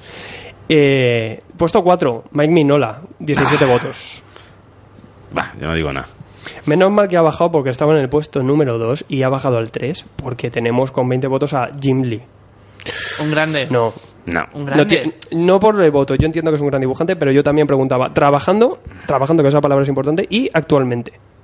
Porque si recordamos lo que Eso, ha hecho... Ji- Jim Lee no trabaja Este mucho. hombre lo que está- Pero porque es un. J.H. Williams tampoco trabaja. Bueno, pero bueno, al menos tiene un cómic en el mercado actual Eso sí verdad. ahí con su, con su dibujo, pero Jim tarde Lee lo que tarde. lo que está haciendo ahora está haciendo como unos eh, como es eh, lo que se pone en los libros unos Marca página. no marca páginas está haciendo con dibujos originales y lo vende a 300 dólares cada uno que lo va se lo va a llevar todos a la Comic Con o sea se quiere hacer de oro con marca páginas Te hace yo sanguis a patas. puesto número 2 tenemos a Esa Rivik 21 ¿Quién votos es?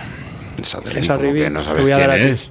No, pero decir una obra. Pues mira, Secret Wars, macho, está... Ah, vale, vale, vale. vale. Oye, pues sí, muy chulo, muy chulo. sí. O la de Loki, o tiene ahí unas no cosas sé muy quién es no sé quién es es el, el segundo votado pero no sabemos quién es y el primero pues quién es Adrián Amén, hermano. ¿Puedo pedir un amén?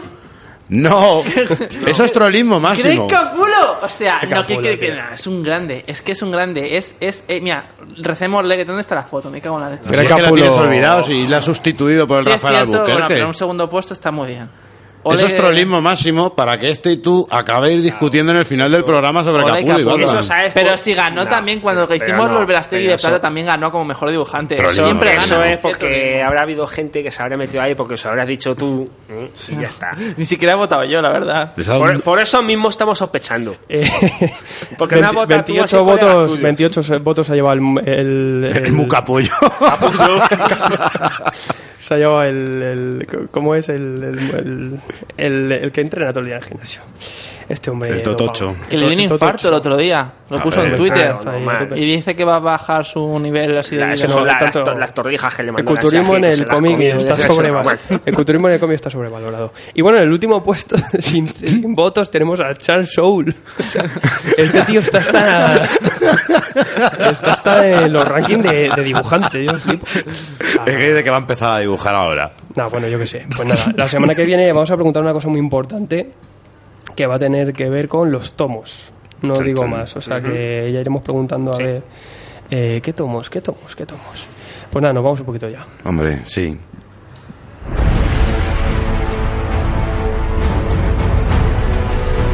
Síguenos en Twitter y Facebook o entra en nuestra web tomosigrapas.com o si lo prefieres, mándanos un email a tomosigrapas.gmail.com.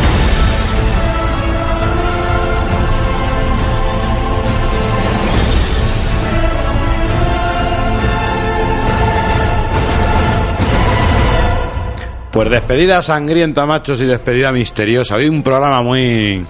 No sé, así, no salí cual a sangre un poco. Sí, es un programa sustancioso. Pues yo os tengo algo preparado, algo divertido. Otra venga. cosa. Venga, en homenaje a Milenio 3. Una obra que recomendéis de misterio, terror, algo de lo que podrían haber hablado en Milenio 3, como la que tenemos aquí encima de Y Frongel. que no sea Frongel, claro. Hombre, José. Pues además pilla en blanco. Hombre, yo, yo voy a decir una que seguramente dirías tú, Severet. Ah, claro. Por ejemplo. por ejemplo. Pega Yo también iba a decir Sebret, pero bueno, Lo- Locan Key para mí es la- mi favorita del Muer- género. Muerde uñas. Y a mí me está gustando también Paria de Kirman, lo que pasa que luego la va a dejar. Y, y, sí- y sí, para mí la mejor es Locan Key, ¿eh? de, lo que, de lo que todo lo que he visto en cuanto a terror. Y yo de la torre, el bosque de los suicidas. Del Torres. ¿No lo conoces? Pues el bosque de los suicidas, esto de Japón que va la gente ahí a Sí, suicidarse. sí, y Y tal. de, muy buena historia, fan- muy maja. ¿De fantasmas alguna? De fantasmas, es esta. Como el velo también. Así que, bueno, señores, que nos vamos ahí, que hoy tenemos a Alfredo con nosotros y todo tomándose algo. Ay, sí, porque no tengo programa de fútbol. Hoy, hoy descanso, que me queda 40 minutos de subir el programa y editar cosas. Pero bueno, eh, te traigo yo la cerveza dentro. Como siempre, muchísimas gracias a toda la familia por participar. Nos quedan poquitos programas. eh, estamos ahí trabajando para que sean divertidos y disfrutables. Y nada, mm, nos vemos en siete días con una obra, eh, con un señor que corre muy rápido, que va con mucha prisa. Eh, que Va por Fla- el tomo de James Bond. Vamos a hablar de Flash de Manapuli Buchelato. Que yo creo que es una etapa interesante porque muchos no la hacen y, y yo creo que es muy entretenida. Visualmente es una cosa espectacular y hay que echarle un ojito para traerla. Además que ya lo de Manapuli Buchelato mola como suena, ¿eh? Sí, como sí, una suena- serie. suena como Abbott y Costello, Las ¿no? aventuras de Manapuli Buchelato. No se deberían separar nunca. Señor Adrián. Pues nada, la semana que viene además, con esto de Flash, voy a traer yo en mi sección el compendio, digamos, de CW este año, con las series de Flash, iZombie y, y Arrow, sobre todo centrándonos un poco más en Flash por el, por el tema principal. Y decir que el martes estuve con aquí con la gente de, Todo Vale, decir que son gente súper maja, que me lo pasé muy bien, y, y nada, pues enviar un saludo desde aquí. Pasa mejor que con nosotros. Sabía que ibas a decir algo, José. tío. No. Que no se te va a ir, que no se te cambia de Ah, programa, José. No, José, no. sí que con, con lo bien que me tratas tú es que nadie, nadie, Claro, nadie. si es que yo llegué aquí- allí y me empezaron a decir, ay, qué guapo, y qué ojo más No, bonito, yo, no yo sé eso qué. no te lo voy a decir, Y- ¿eh? y- y- o pero- sea, pero eso ya te lo digo que yo por ahí es de no otro paso. tipo, José. Tú lo que tienes que decirles a los oyentes Yo adiós. soy como hermano mayor para este chaval, ¿eh? que le explico cosas y tal. Y bueno, y despedirme de los oyentes, pues hasta la semana que viene. Y yo, Daniel Brun, como siempre, despedirme de, vosotros. He estado esta semana un poco ausente, os debo una disculpa a todos, pero ha sido cosas de trabajo. Justificable. Y a partir de mañana a tope siempre. Así que hasta la semana que viene.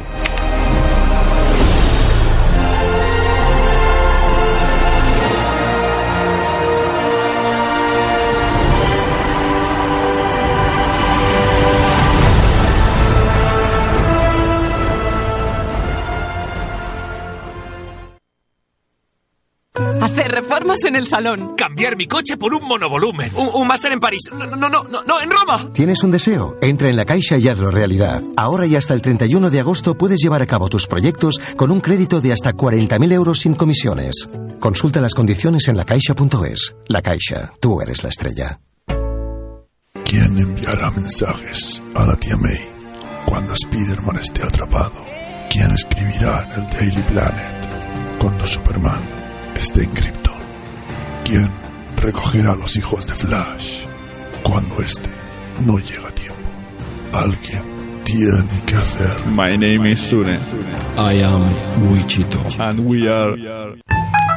Puta madre móvil. Apague sus teléfonos. Apaga sus teléfonos, Une.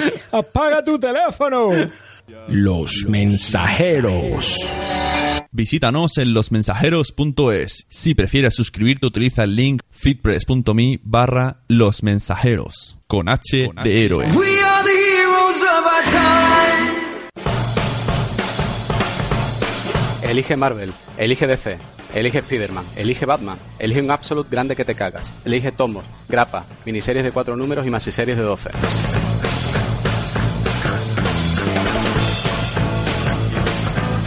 Elige la tapa dura, la blanda y el formato de bolsillo. Elige comprar ediciones limitadas y quedarte tieso. Elige una colección, elige a tus héroes, elige un crossover y Times a juego. Elige pagar a plazos una edición descatalogada de Sandman con una amplia gama de putos extras inéditos. Elige Roll Life y preguntarte quién coño lo lleva a Marvel los domingos por la mañana. Elige sentarte en el sofá a leer cómics que abren tu mente y elevan tu hype mientras llenas tus estanterías con putos CPBs americanos más baratos.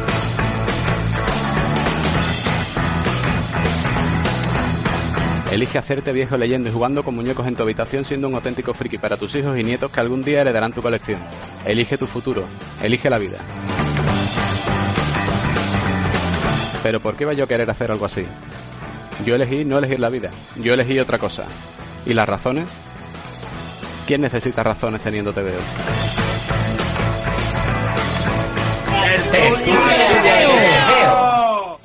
Tu podcast de cómics. ¿Baja el Euribor y las cuotas de tu hipoteca no? ¿Tienes tus ahorros atrapados en participaciones preferentes? ¿Perdiste tu dinero invertido en acciones de Bankia? No lo dudes, Hausbank es tu solución. Abogados especialistas en materia bancaria y financiera luchan por tu dinero. Llama ahora y solicita una consulta gratuita. Teléfono 91 541 61 61. No pierdas esta oportunidad. Consultas gratuitas hasta el 31 de diciembre. Hausbank, desde 1986, luchando por tu dinero. Aquello que no cuesta esfuerzo no nos levanta antes de que salga el sol para luchar por ello. Las cosas fáciles no nos empujan a superarlas para demostrar de lo que somos capaces. Y sí, merecer tu confianza no será un reto fácil, pero solo conocemos un camino para conseguirlo. Bankia, sigamos trabajando. Con la cuenta 123 del Santander, cumpliendo sus condiciones, ganarás un 3% de interés por tu dinero, para saldos de más de 3.000 y hasta 15.000 euros indefinidamente. Cuenta 123 del Santander. Infórmate en bancosantander.es o en el 900 123 123.